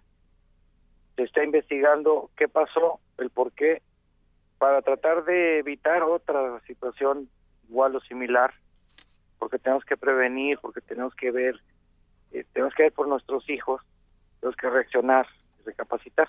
El saber el por qué no nos va a resolver este problema, ¿no? Así es, pero sí otros, pero, sí otros, y ayudar a que pues, esto cambie, porque el voy al tema de la operación mochila, acá en Nuevo León hubo muchísima oposición de los padres de familia, de las escuelas privadas y de derechos humanos, para que sea obligatoria. Se hace en forma voluntaria, las escuelas públicas, donde todo el mundo coopera, el 90% de la gente se somete voluntariamente a la revisión, No es una revisión policial, la hacen los papás con los maestros. ¿Esta es una medida eh, inmediata que van a tomar a partir del día pues de tenemos mañana? que sembrar la idea que entiendan, que entendamos todos, que tenemos que ponerle atención a nuestros hijos, a que ven, qué circula en las redes, qué problemas tienen, por qué no dialogamos con ellos, qué traen en la mochila, qué traen en la cabeza, qué traen en las bolsas. Teníamos que saber y ponerle atención a nuestros hijos. Ese es un tema. Ese es un, El un tema otro- que tendrán que tomar en cuenta las autoridades en Y, le- las escuelas. y y- la sociedad, porque esto no se resuelve con la ley. Exacto. Muy bien. Esto se resuelve con mucho trabajo y concientización. Luego, el arma. ¿De dónde provino? ¿Dónde la obtuvo? ¿Cómo aprendió a manejarla? Que no necesariamente vino de su casa, pero claro. Entonces, ¿por qué? Ayer hubo un evento de destrucción de armas aquí en Nuevo León. Cinco, más de cinco mil armas. Estaban llenos de alumnos ayudándole al ejército a destruirlas. Y hoy amanecemos con eso. Pero le digo de estas armas porque de las 5.000, 3.500 provenían de Nuevo León, de operativos donde se decomisaron. Y de esas, más de 500 vienen de Rápido y Furioso. Entonces, ¿quién siembra las armas? ¿Y para qué? Pues los criminales. Entonces, tenemos que dar al fondo de este tema. Así Porque es. se nos olvida, mira, hace dos semanas aquí tu- tuvimos saqueos y había infinidad de jóvenes. Nunca había sucedido esto en Nuevo León. Y hace años andaban de sicarios los jóvenes. Pero no le ponemos atención. O se nos olvida. Y este es un acto, pues un evento que no se nos debe de olvidar para que recapacitemos. Y por último, ese tema del video que desafortunadamente está en, en las redes sociales, fue un video que pues evidentemente es parte de, de la seguridad de la escuela, se ve ahí una Sí. gran panorámica del, del salón de clases, pero alguien tuvo a mal copiarlo y distribuirlo. Tenemos que ver de ese video y las fotografías, perdón la expresión, pero tenemos que saber quién diablo se le ocurrió y por circularlo. Es ilegal, es inmoral, es atroz lo que, lo que Sí, sucedió. otra investigación que ten- tendrán que hacer. Pero vamos a dar, ya se está haciendo y vamos a dar con quién, porque no se puede repetir, eso no es un juego. Yo no sé, porque no sabemos, no podemos adelantar ni especular, pero quien haya sido, maestro, alumno, intendente, incluso servidor público, quien fuera, está mal. Quien esté a cargo de las cámaras de la escuela. Así es, así es. Bien. Quien haya sido, Pues muchas gracias por estos Al minutos, contrario. Aldo Fasci. Contrario, la orden. Gracias. Hasta luego, vocero del Grupo de Coordinación de Seguridad de Nuevo León.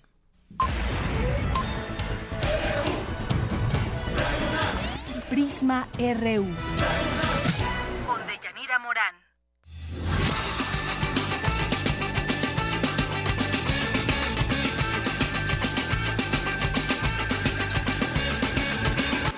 No, sí es segura, porque yo creo que hay que tener libertad de expresión y este y saber qué es lo que está pasando en el país también. No, para nada. Yo creo que depende a qué ramo te dirijas, a qué te dediques. Lo malo del periodismo en México, cuando te hablas con la verdad y afectas a ciertas partes, pues ahí pones en peligro tu vida. Obviamente si hablas de lo cultural, social, otras cosas, pues digo, pasa nada más como información. Pero si te metes en otros temas que deberían este, realmente eh, abordarse, sí es peligroso. Claro que puede ser peligroso. No, porque hay mucha censura, ¿no? No es, no es tan libre como todos lo pensamos. No, no, no es segura. Yo más o menos tengo más de 25 años en este ambiente y hoy en día no hay seguridad, no hay respeto para el periodista. Ahora ya este, le pueden pegar al periodista, lo pueden meter a la cárcel y ya no hay un respeto para ellos. Eh, depende de qué punto de vista lo vea, ¿no? Cuando es para fines informativos, creo que es buena. Cuando ya se meten en otro, en otro asunto donde afecta a otras personas, creo que ahí ya no es tan seguro, ¿no? Y, y afecta mucho la integridad del periodista. No, creo que no. Más bien no, no es seguro. Creo que todos tenemos libertad de expresión. Entonces, cuando sobrepasas los, los límites o te metes con terceras personas, creo que puede haber muchas molestias y ahí pues, llevar a, casos como los que actualmente hemos visto en redes sociales. Entonces, pienso que no es seguro.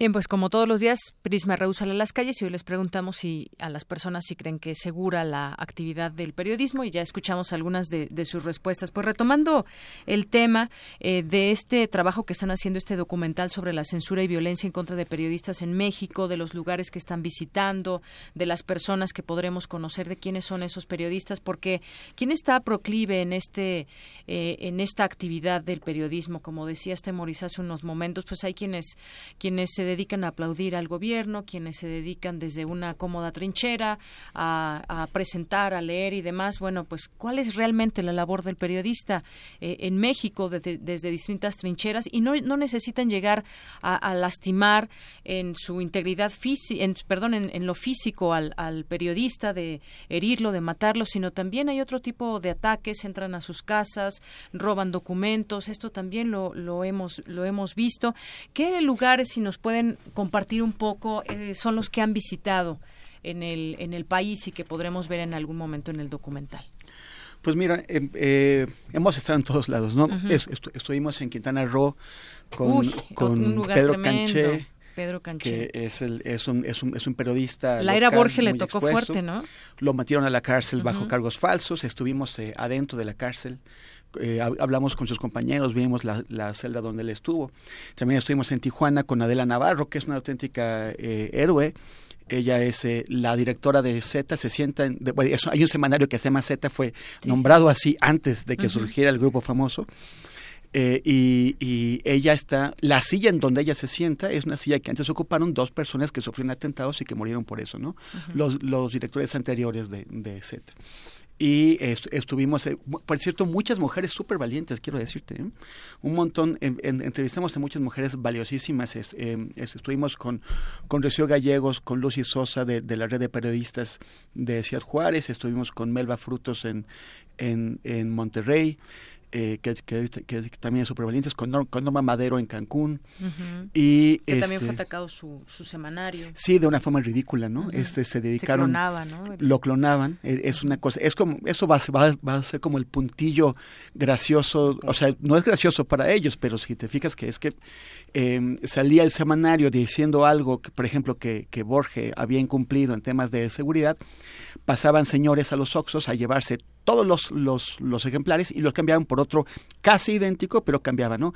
Borges vuelve a cumplir en seguridad. Así es. Entonces, y así les, les, hicieron un montón de veces. Que es un ataque finalmente, ¿no? A, una, a la pues, libertad de expresión. Pues imagínate que tú dices una cosa y luego con tu propia foto sales diciendo lo contrario, ¿no? Un, un, ataque bastante original mínimo, ¿no? O sea, no, no fue...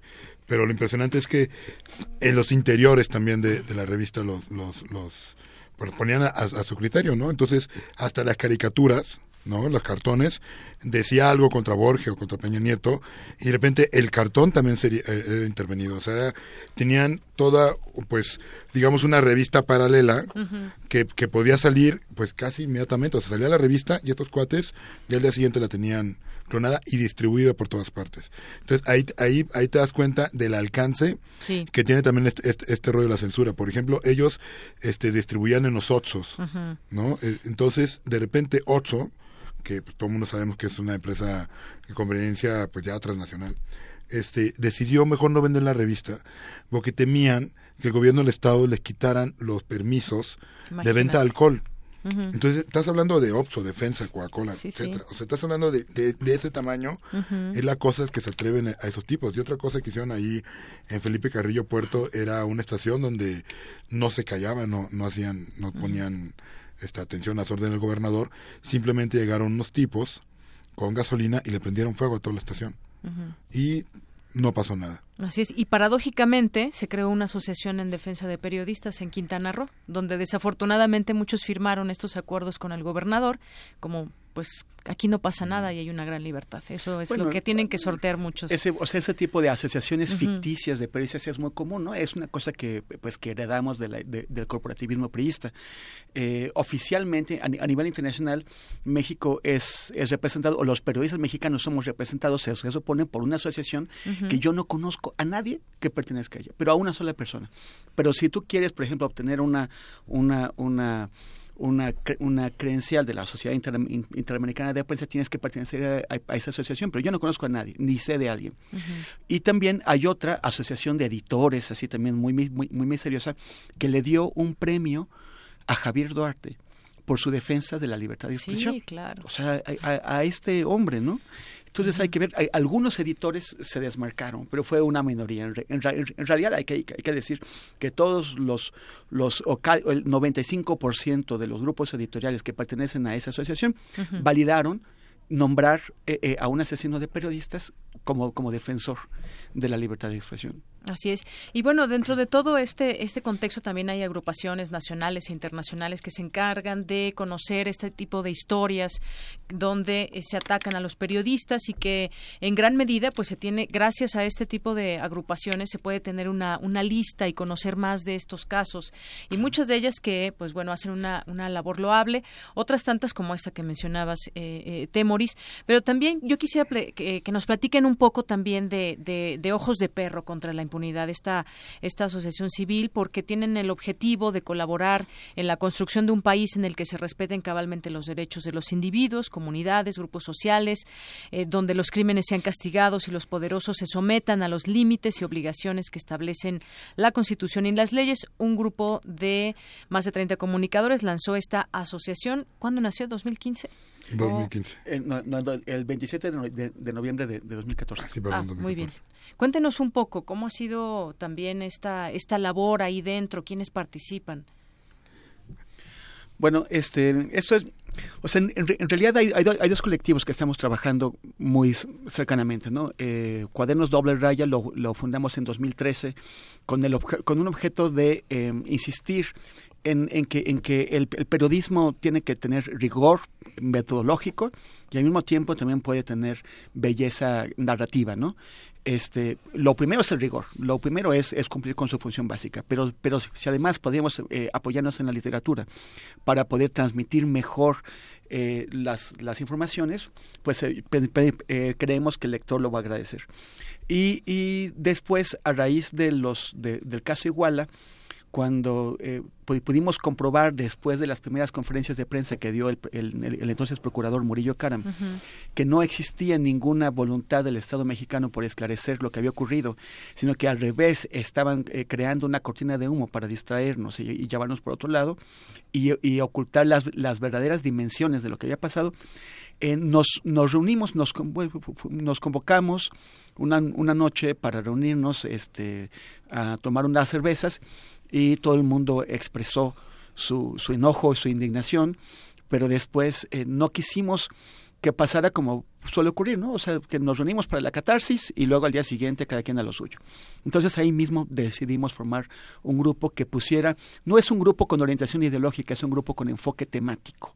Y el, el, enfoque, temático es tratar de aprovechar nuestros talentos para eh, poner el énfasis en temas de impunidad, de desigualdad, abusos de derechos humanos, abusos contra, contra grupos específicos, explotación. Eh, que alguien podría decir, ay, es un grupo con ideología de izquierda. No, simplemente es tratar de que las cosas se hagan bajo, dentro del marco de la ley, que se respeten y que no se quede esa impunidad como vemos en muchos casos de periodistas. Así es. Además, eh, pues este esfuerzo eh, fue, ah, fue canalizar el enojo. O sea, estábamos muy tristes porque ha pasado, se nos hemos reunido durante años y este tipo de sucesos se repiten se repiten, se repiten. Y esto fue terrible. Entonces eh, decidimos organizarnos, ¿no? Los músicos, los artistas, los periodistas, etcétera, como ya lo comentaron. Y, empezamos a hacer, por ejemplo, a escribir, a sacar fotografía, a hacer video.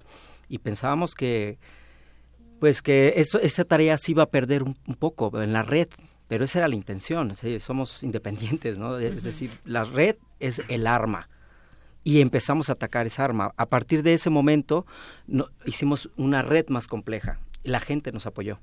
Eso es muy importante. La gente nos ha apoyado, la gente de todo tipo ha sido fundamental para este proyecto. Entonces, en algún momento cuando hicimos los primeros productos audiovisuales, eh, por ejemplo con los, los padres de, de, los desaparecidos de Ayotzinapa, nosotros pensábamos que esos videos iban, bueno, iban a tener una vida de una semana con algunos cuantos eh, algunos likes, digamos. Por suerte fue subiendo y la gente se fue sumando y por lo tanto eh, nos hicimos más fuertes. En ese sentido, llegó el momento en el que inclusive pudimos producir una, un, documental más complejo, más cinematográfico. Y esta es otra oportunidad que tenemos de precisamente de lograrlo.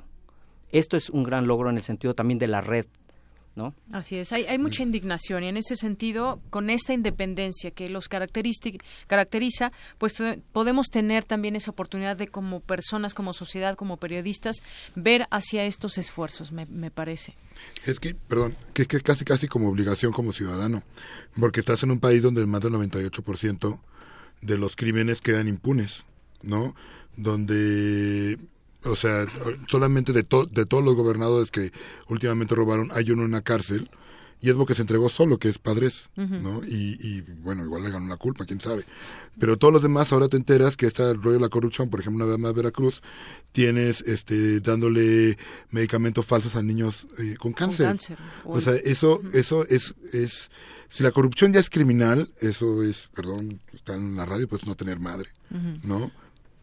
Es Hace, hace un momento que comentaba sobre el tema de la... Perdón, respira, Coista, respira. Ese fue el comentario que yo puse en Facebook, no lo dije aquí, pero lo puse exactamente igual que tú, Coista. De la, de la orientación ideológica, ¿no? Eh, eh, es, es que la, la justicia la aspiración de la justicia no es un es un tema ideológico no la eh, evitar o combatir la impunidad no es un no es una cuestión de, ideología es una aspiración compartida por la sociedad porque si no todos quedamos expuestos.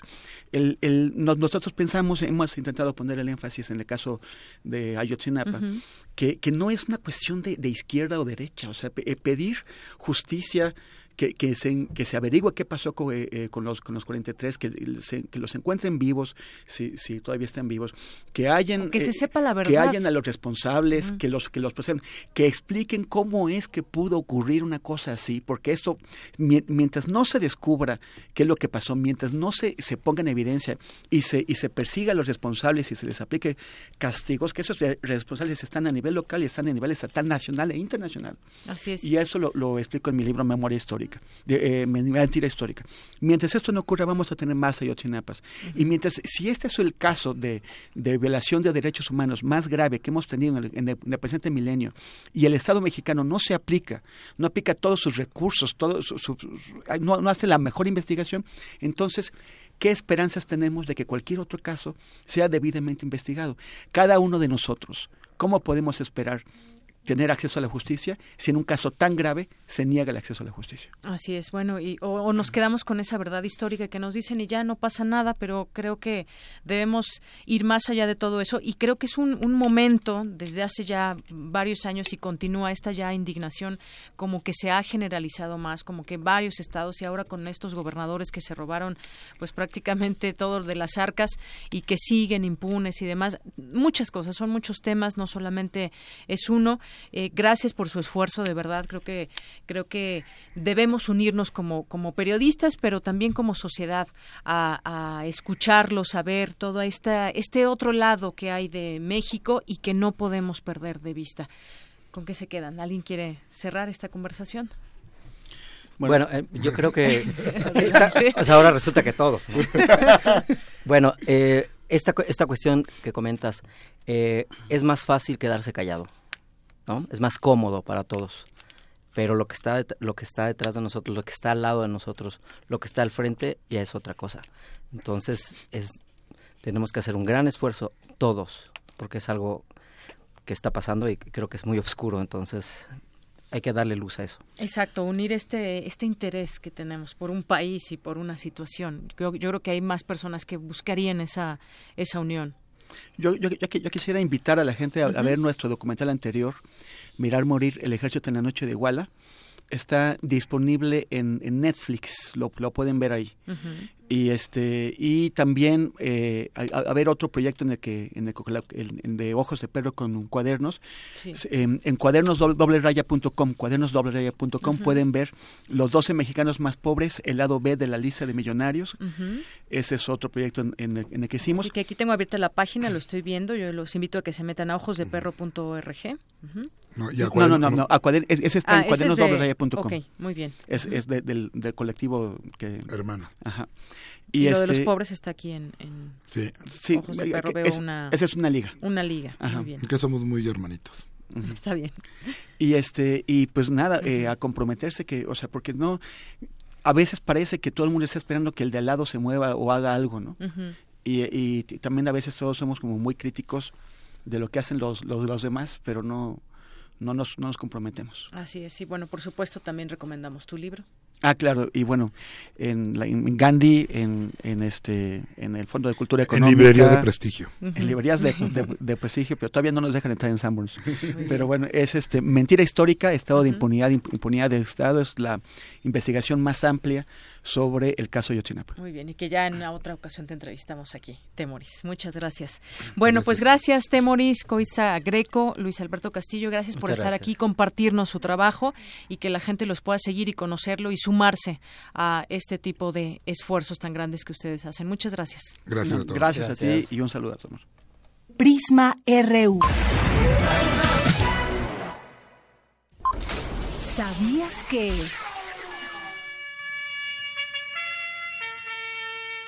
El arquitecto y pintor Juan O'Gorman proyectó y dirigió la construcción de la Biblioteca Central de Ciudad Universitaria, cuya fachada muestra un mural conformado por piedras naturales.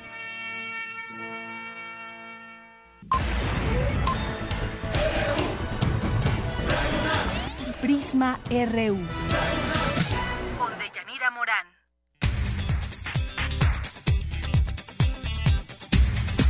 Continuamos ahora con información de nuestra universidad. México es el país de América Latina con más sitios inscritos en la lista de Patrimonio Mundial de la UNESCO. Por ello, especialistas llaman a preservar estos monumentos históricos. Cuéntanos más, Antonio Quijano. Buenas tardes. ¿Qué tal, Leyanira? Buenas tardes a ti, al público de Prisma RU. México es el país de América Latina con más sitios reconocidos como Patrimonio Mundial de la UNESCO. En total son 34, 27 son ciudades y monumentos, 6 escenarios naturales y uno mixto. A nivel mundial nuestro país se ubica en la sexta posición solo detrás de Italia, España, China, Francia y Alemania. En 1987 la Organización de las Naciones Unidas para la Educación, la Ciencia y la Cultura, la UNESCO, nombró seis lugares de México como Patrimonio Mundial de la Humanidad y desde entonces han sido reconocidos muchos sitios, entre los cuales destaca el campus central de Ciudad Universitaria. Habla el doctor Carlos Darío Sejudo, especialista en restauración de monumentos y académico de la Facultad de Arquitectura de la UNAM es que México tiene una historia prodigiosa desde las épocas precolombinas en adelante. Los mexicanos han hecho o hemos hecho una cantidad impresionante de, edificios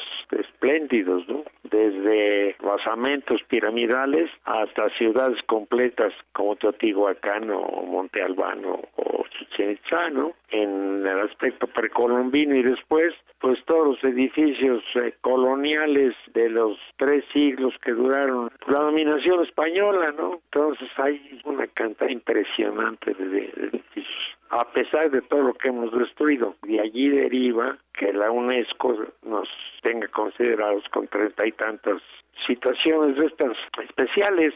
Para el experto, estos sitios requieren de presupuestos para conservarlos en buen estado. Desgraciadamente, el restaurar no viste a los políticos. A los políticos lo que les interesa son hacer obras nuevas que se vean, que, que relumbren, pero pues las obras monumentales que forman nuestro patrimonio no tienen tanta visibilidad como las obras nuevas. Esa es la desgracia.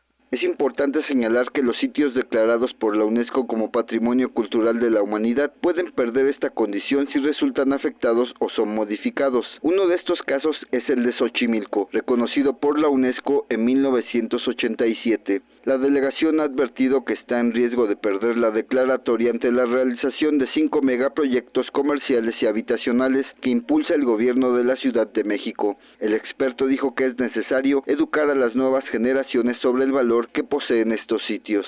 Debíamos de empezar desde el, jardín de niños a, educar a, los niños para que se den cuenta de el enorme valor que tiene nuestro patrimonio, que además es, es lo que lo que nos distingue en el mundo, que forma parte de, de, de nuestro de nuestra manera de ser. No, no es posible pensar en, en México sin, sin imaginar la Catedral Metropolitana, por ejemplo.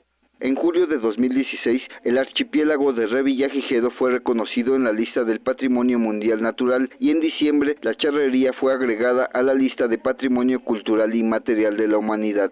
Actualmente la lista de Patrimonio Mundial de la UNESCO cuenta con 1.052 sitios inscritos, de los cuales 814 son bienes culturales, 203 bienes naturales y 35 bienes mixtos, ubicados en 165 países. De Yanir Auditorio, hasta aquí mi reporte. Buenas tardes.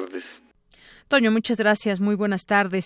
Nos vamos ahora con mi compañero Isaí Morales. Según autoridades federales, la reciente ola de violencia en Quintana Roo se debe a la disputa por el control de plazas entre tres cárteles mexicanos. Cuéntanos, Isaí. Buenas tardes. ¿Qué tal, Deyanira? Muy buenas tardes. La reciente ola de violencia que se registró en la zona turística de Quintana Roo se enmarca en una disputa por el control de la plaza, donde por un lado se ubica el cártel de Sinaloa y los Zetas y por el otro miembros del cártel de Jalisco Nueva Generación, según fuentes federales. Reportes oficiales detallaron que el grupo que encabeza Joaquín El Chapo Guzmán mantiene el control de la zona hotelera de Cancún, mientras que el grupo de narcotraficantes, conformado por exmiembros del ejército mexicano, controla el resto de las zonas en el estado. Al paraíso caribeño mexicano llegan 6.2 millones de turistas cada año. Sin embargo, tras los ataques registrados en las últimas horas, la Embajada de Estados Unidos en México alertó a los ciudadanos de su país que se encuentran en Cancún sobre la violencia que impera en la región. En entrevista para Radio UNAM, Adalberto Santana, académico del Centro de Investigaciones sobre América Latina y el Caribe, señaló que la disputa entre cárteles obedece a la importancia estratégica de la zona. Es una de las áreas más importantes, sobre todo por la entrada de turismo internacional al país, es de hecho el principal centro turístico de México, la región de Cancún y de la Ribera Maya, y en ese sentido pues afecta en gran medida la imagen de México ser un país tranquilo cuando teóricamente la, la península de Yucatán es la región mexicana de mayor tranquilidad y esto bueno ha generado pues un, un clima de violencia que se puede generalizar. Según las autoridades, los Zetas son quienes controlan la venta de drogas en Playa del Carmen, donde la madrugada de lunes se registró una balacera en un festival de música electrónica. Además, testimonios de empresarios y comerciantes detallan que cada semana miembros del crimen organizado acuden a los negocios a cobrar derechos de piso, cuyos montos dependen de la ubicación y de las ganancias que se generan. Ante este panorama, el investigador aseguró que el clima de violencia afectará al sector turístico a mediano plazo. Evidentemente que va a repercutir, esto se va a medir no en el corto plazo, sino a mediano plazo, cuando impacte en el exterior principalmente, ¿no? Esperemos que, que no sea tan fuerte el impacto, pero sí, evidentemente hay un problema de seguridad, hay un problema de la lógica en la que se ha movido el fenómeno de la economía criminal en México y que ha fortalecido a los grupos empresariales del narcotráfico. Tras el ataque a un club nocturno y después a la Fiscalía del Estado, el gobernador Carlos Joaquín González anunció el arribo de fuerzas federales a la entidad. Informo que he hablado con el secretario de Gobernación, con quien he convenido el apoyo del gobierno de la República mediante el envío de fuerzas federales mismas que ya se encuentran en camino y cuyo objetivo será reforzar el mantenimiento del orden y la seguridad de todos los ciudadanos tachas que van de los 200 pesos hasta los 50 euros, grapas de cocaína que se venden hasta en 100 euros y bolsitas o cigarros de marihuana, cuya venta se ubica desde 50 pesos, se pueden hallar a cualquier hora y en diversos precios, según reportes de lugareños. De Yanira, hasta aquí mi reporte. Buenas tardes. Gracias, Isaí. Muy buenas tardes. Pues sí, imagínense, ni más ni menos 6.2 millones de, de, turistas al año que visitan este, este destino turístico. Ya llega la policía ya, pero efectivamente esto tiene mucho tiempo que ha sucedido también con las autoridades. Cada lugar que se abre si no da su derecho de piso, su cuota, lo cierran y hay muchos de estos lugares, en algún momento lugares donde se veía mucha vida, hoy pues simplemente deciden cerrar porque no quieren dar, no quieren dar este derecho de piso. Una investigación lo revelaría también, pero hasta dónde se puede llegar y conocer detalles. Las autoridades si quieren, ahí pueden, pueden investigar y dilucidar qué es lo que sucede allá y cómo, cómo eh, arreglarlo o cómo dar solución. Y nos vamos ahora con mi compañero Abraham Menchaca, eh, porque hay crecimiento económico, cómo va a estar en México según la Organización de Naciones Unidas. Adelante, Abraham. Así es, Deyanira, buenas tardes. Al igual que el Fondo Monetario Internacional y el Banco Mundial, la Organización de las Naciones Unidas ajustó a la baja su perspectiva de crecimiento para México en 2017 de 2.3% a 1.7%, en contraste con lo proyectado por la Secretaría de Hacienda y el Banco de México, cuya estimación es de 2.5 y 2% respectivamente. Para el doctor José Luis Martínez Marca, académico de la Facultad de Estudios Superiores Aragón, si no se fortalece el mercado interno, la expectativa de crecimiento estará por debajo del 2%. Básicamente se debe a factores externos y sobre todo si consideramos que Estados Unidos es nuestro principal socio comercial con casi el 80% de nuestros flujos comerciales. Evidentemente, en los últimos años el motor del crecimiento de la economía de nuestro país había sido justamente el crecimiento del, comercio exterior de nosotros. Entonces, por ese lado, evidentemente, sin duda, si no se fortalece el mercado interno, va a afectar la expectativa de crecimiento de la economía mexicana para el 2017 a un nivel tal vez incluso por debajo del 2%. Y al advertir que el endeudamiento del país podría ser inmanejable, los senadores del PAN presentaron 10 propuestas en materia económica que generarían un ahorro de 343.897 millones de pesos para destinarlos al pago de la deuda pública. Entre sus propuestas se encuentran funcionar la Secretaría de Turismo, Economía y Energía. Pues obedece básicamente a tratar de paliar un poco el equilibrio financiero y evitar presiones en las finanzas públicas que pudieran llevar, por un lado, a, dado el menor crecimiento, a, o bien incrementar la deuda interna o, por otra parte, a subir algunos impuestos y la propuesta de reducir aún más el gasto público, sobre todo en gasto corriente. Deyanira, hasta aquí la información. Buenas tardes. Gracias, Abraham. Muy buenas tardes. Arte y cultura.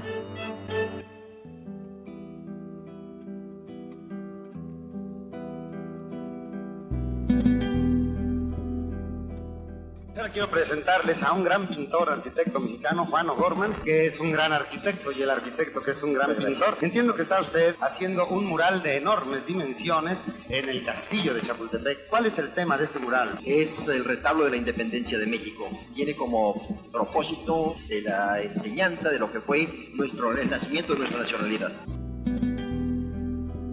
El 18 de enero de 1982 murió el arquitecto y muralista Juan O'Gorman, uno de los creadores más representativos del arte en México del siglo XX, cuya producción pictórica refleja las inquietudes sociales y nacionalistas.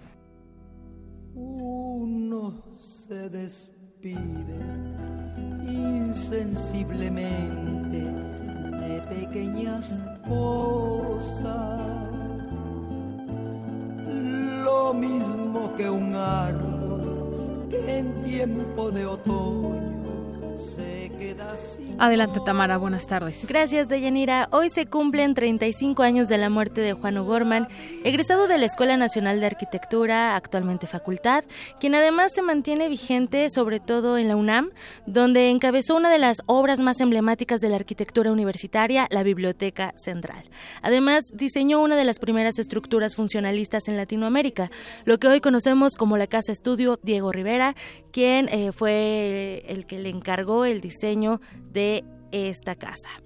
En otra información de Yanira, eh, María Sandoval, una de las voces de Radio UNAM, nos invita a la última transmisión de la estación RDM Radio Shed. El devenir del ser humano y la fársica doctora Shushu se hacen presentes en esta obra, la cual ofrece una función especial mañana 19 de enero a las 9.30 de la noche en el Teatro Bar El Vicio, ubicado en la calle Madrid número 13 en la colonia del Carmen, Coyoacán. Si usted está al sur de la Ciudad de México y bueno, tiene oportunidad de acudir, no se pierda esta gran obra. Para finalizar, Nuestros amigos de Hocus Pocus, el programa infantil de Radio UNAM, nos invitan a la transmisión especial desde el Jardín Botánico este sábado 21 de enero de 10 a 12 horas.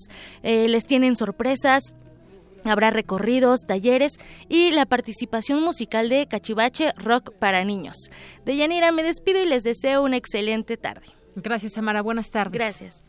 Zarpazo RU.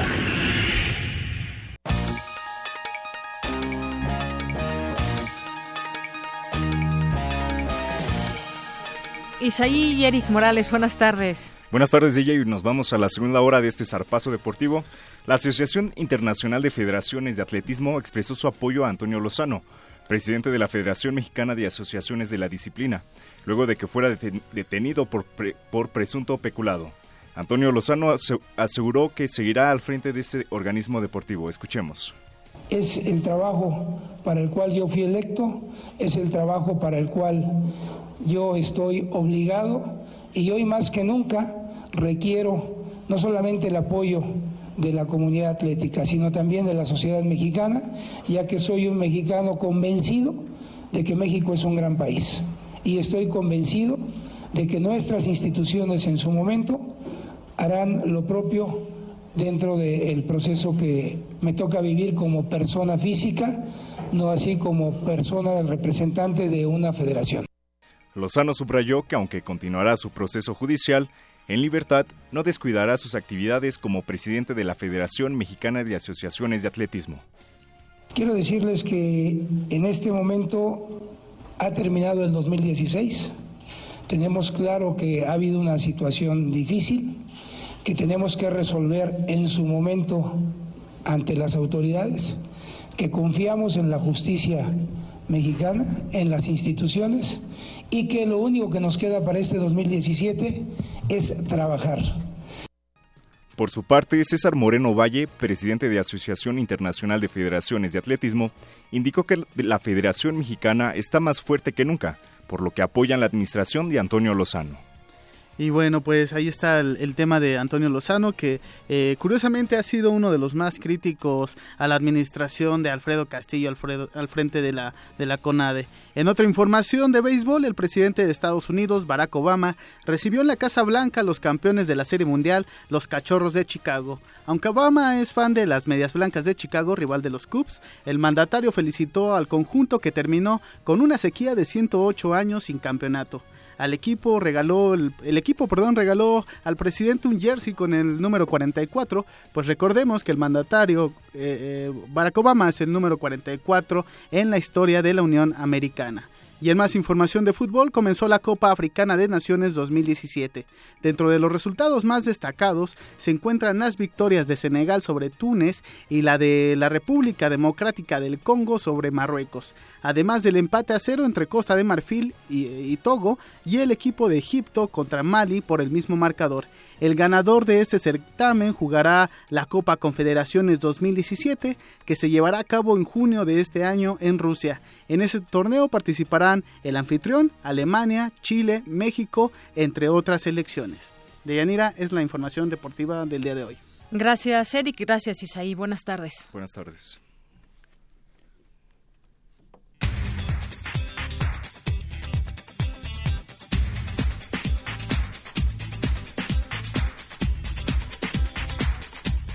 Y la información en resumen, antes de irnos con mi compañera Virginia Sánchez. Vicky, buenas tardes. Buenas tardes, Yanira, ¿qué tal?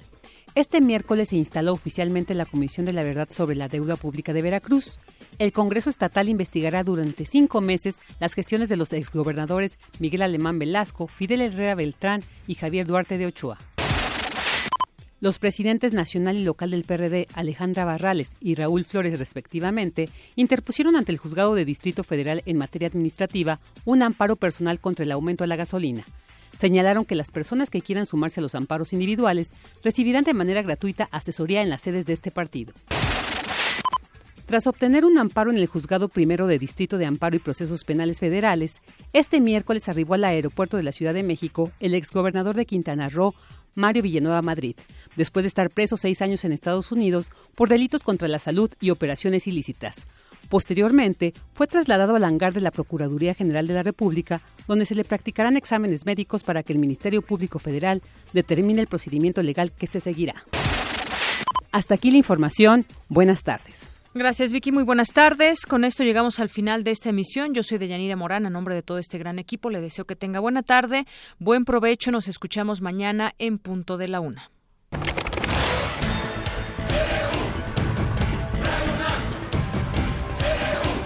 Prisma RU. Los perfiles del acontecer universitario de México y el mundo en una frecuencia. De lunes a viernes, de una a 3 de la tarde.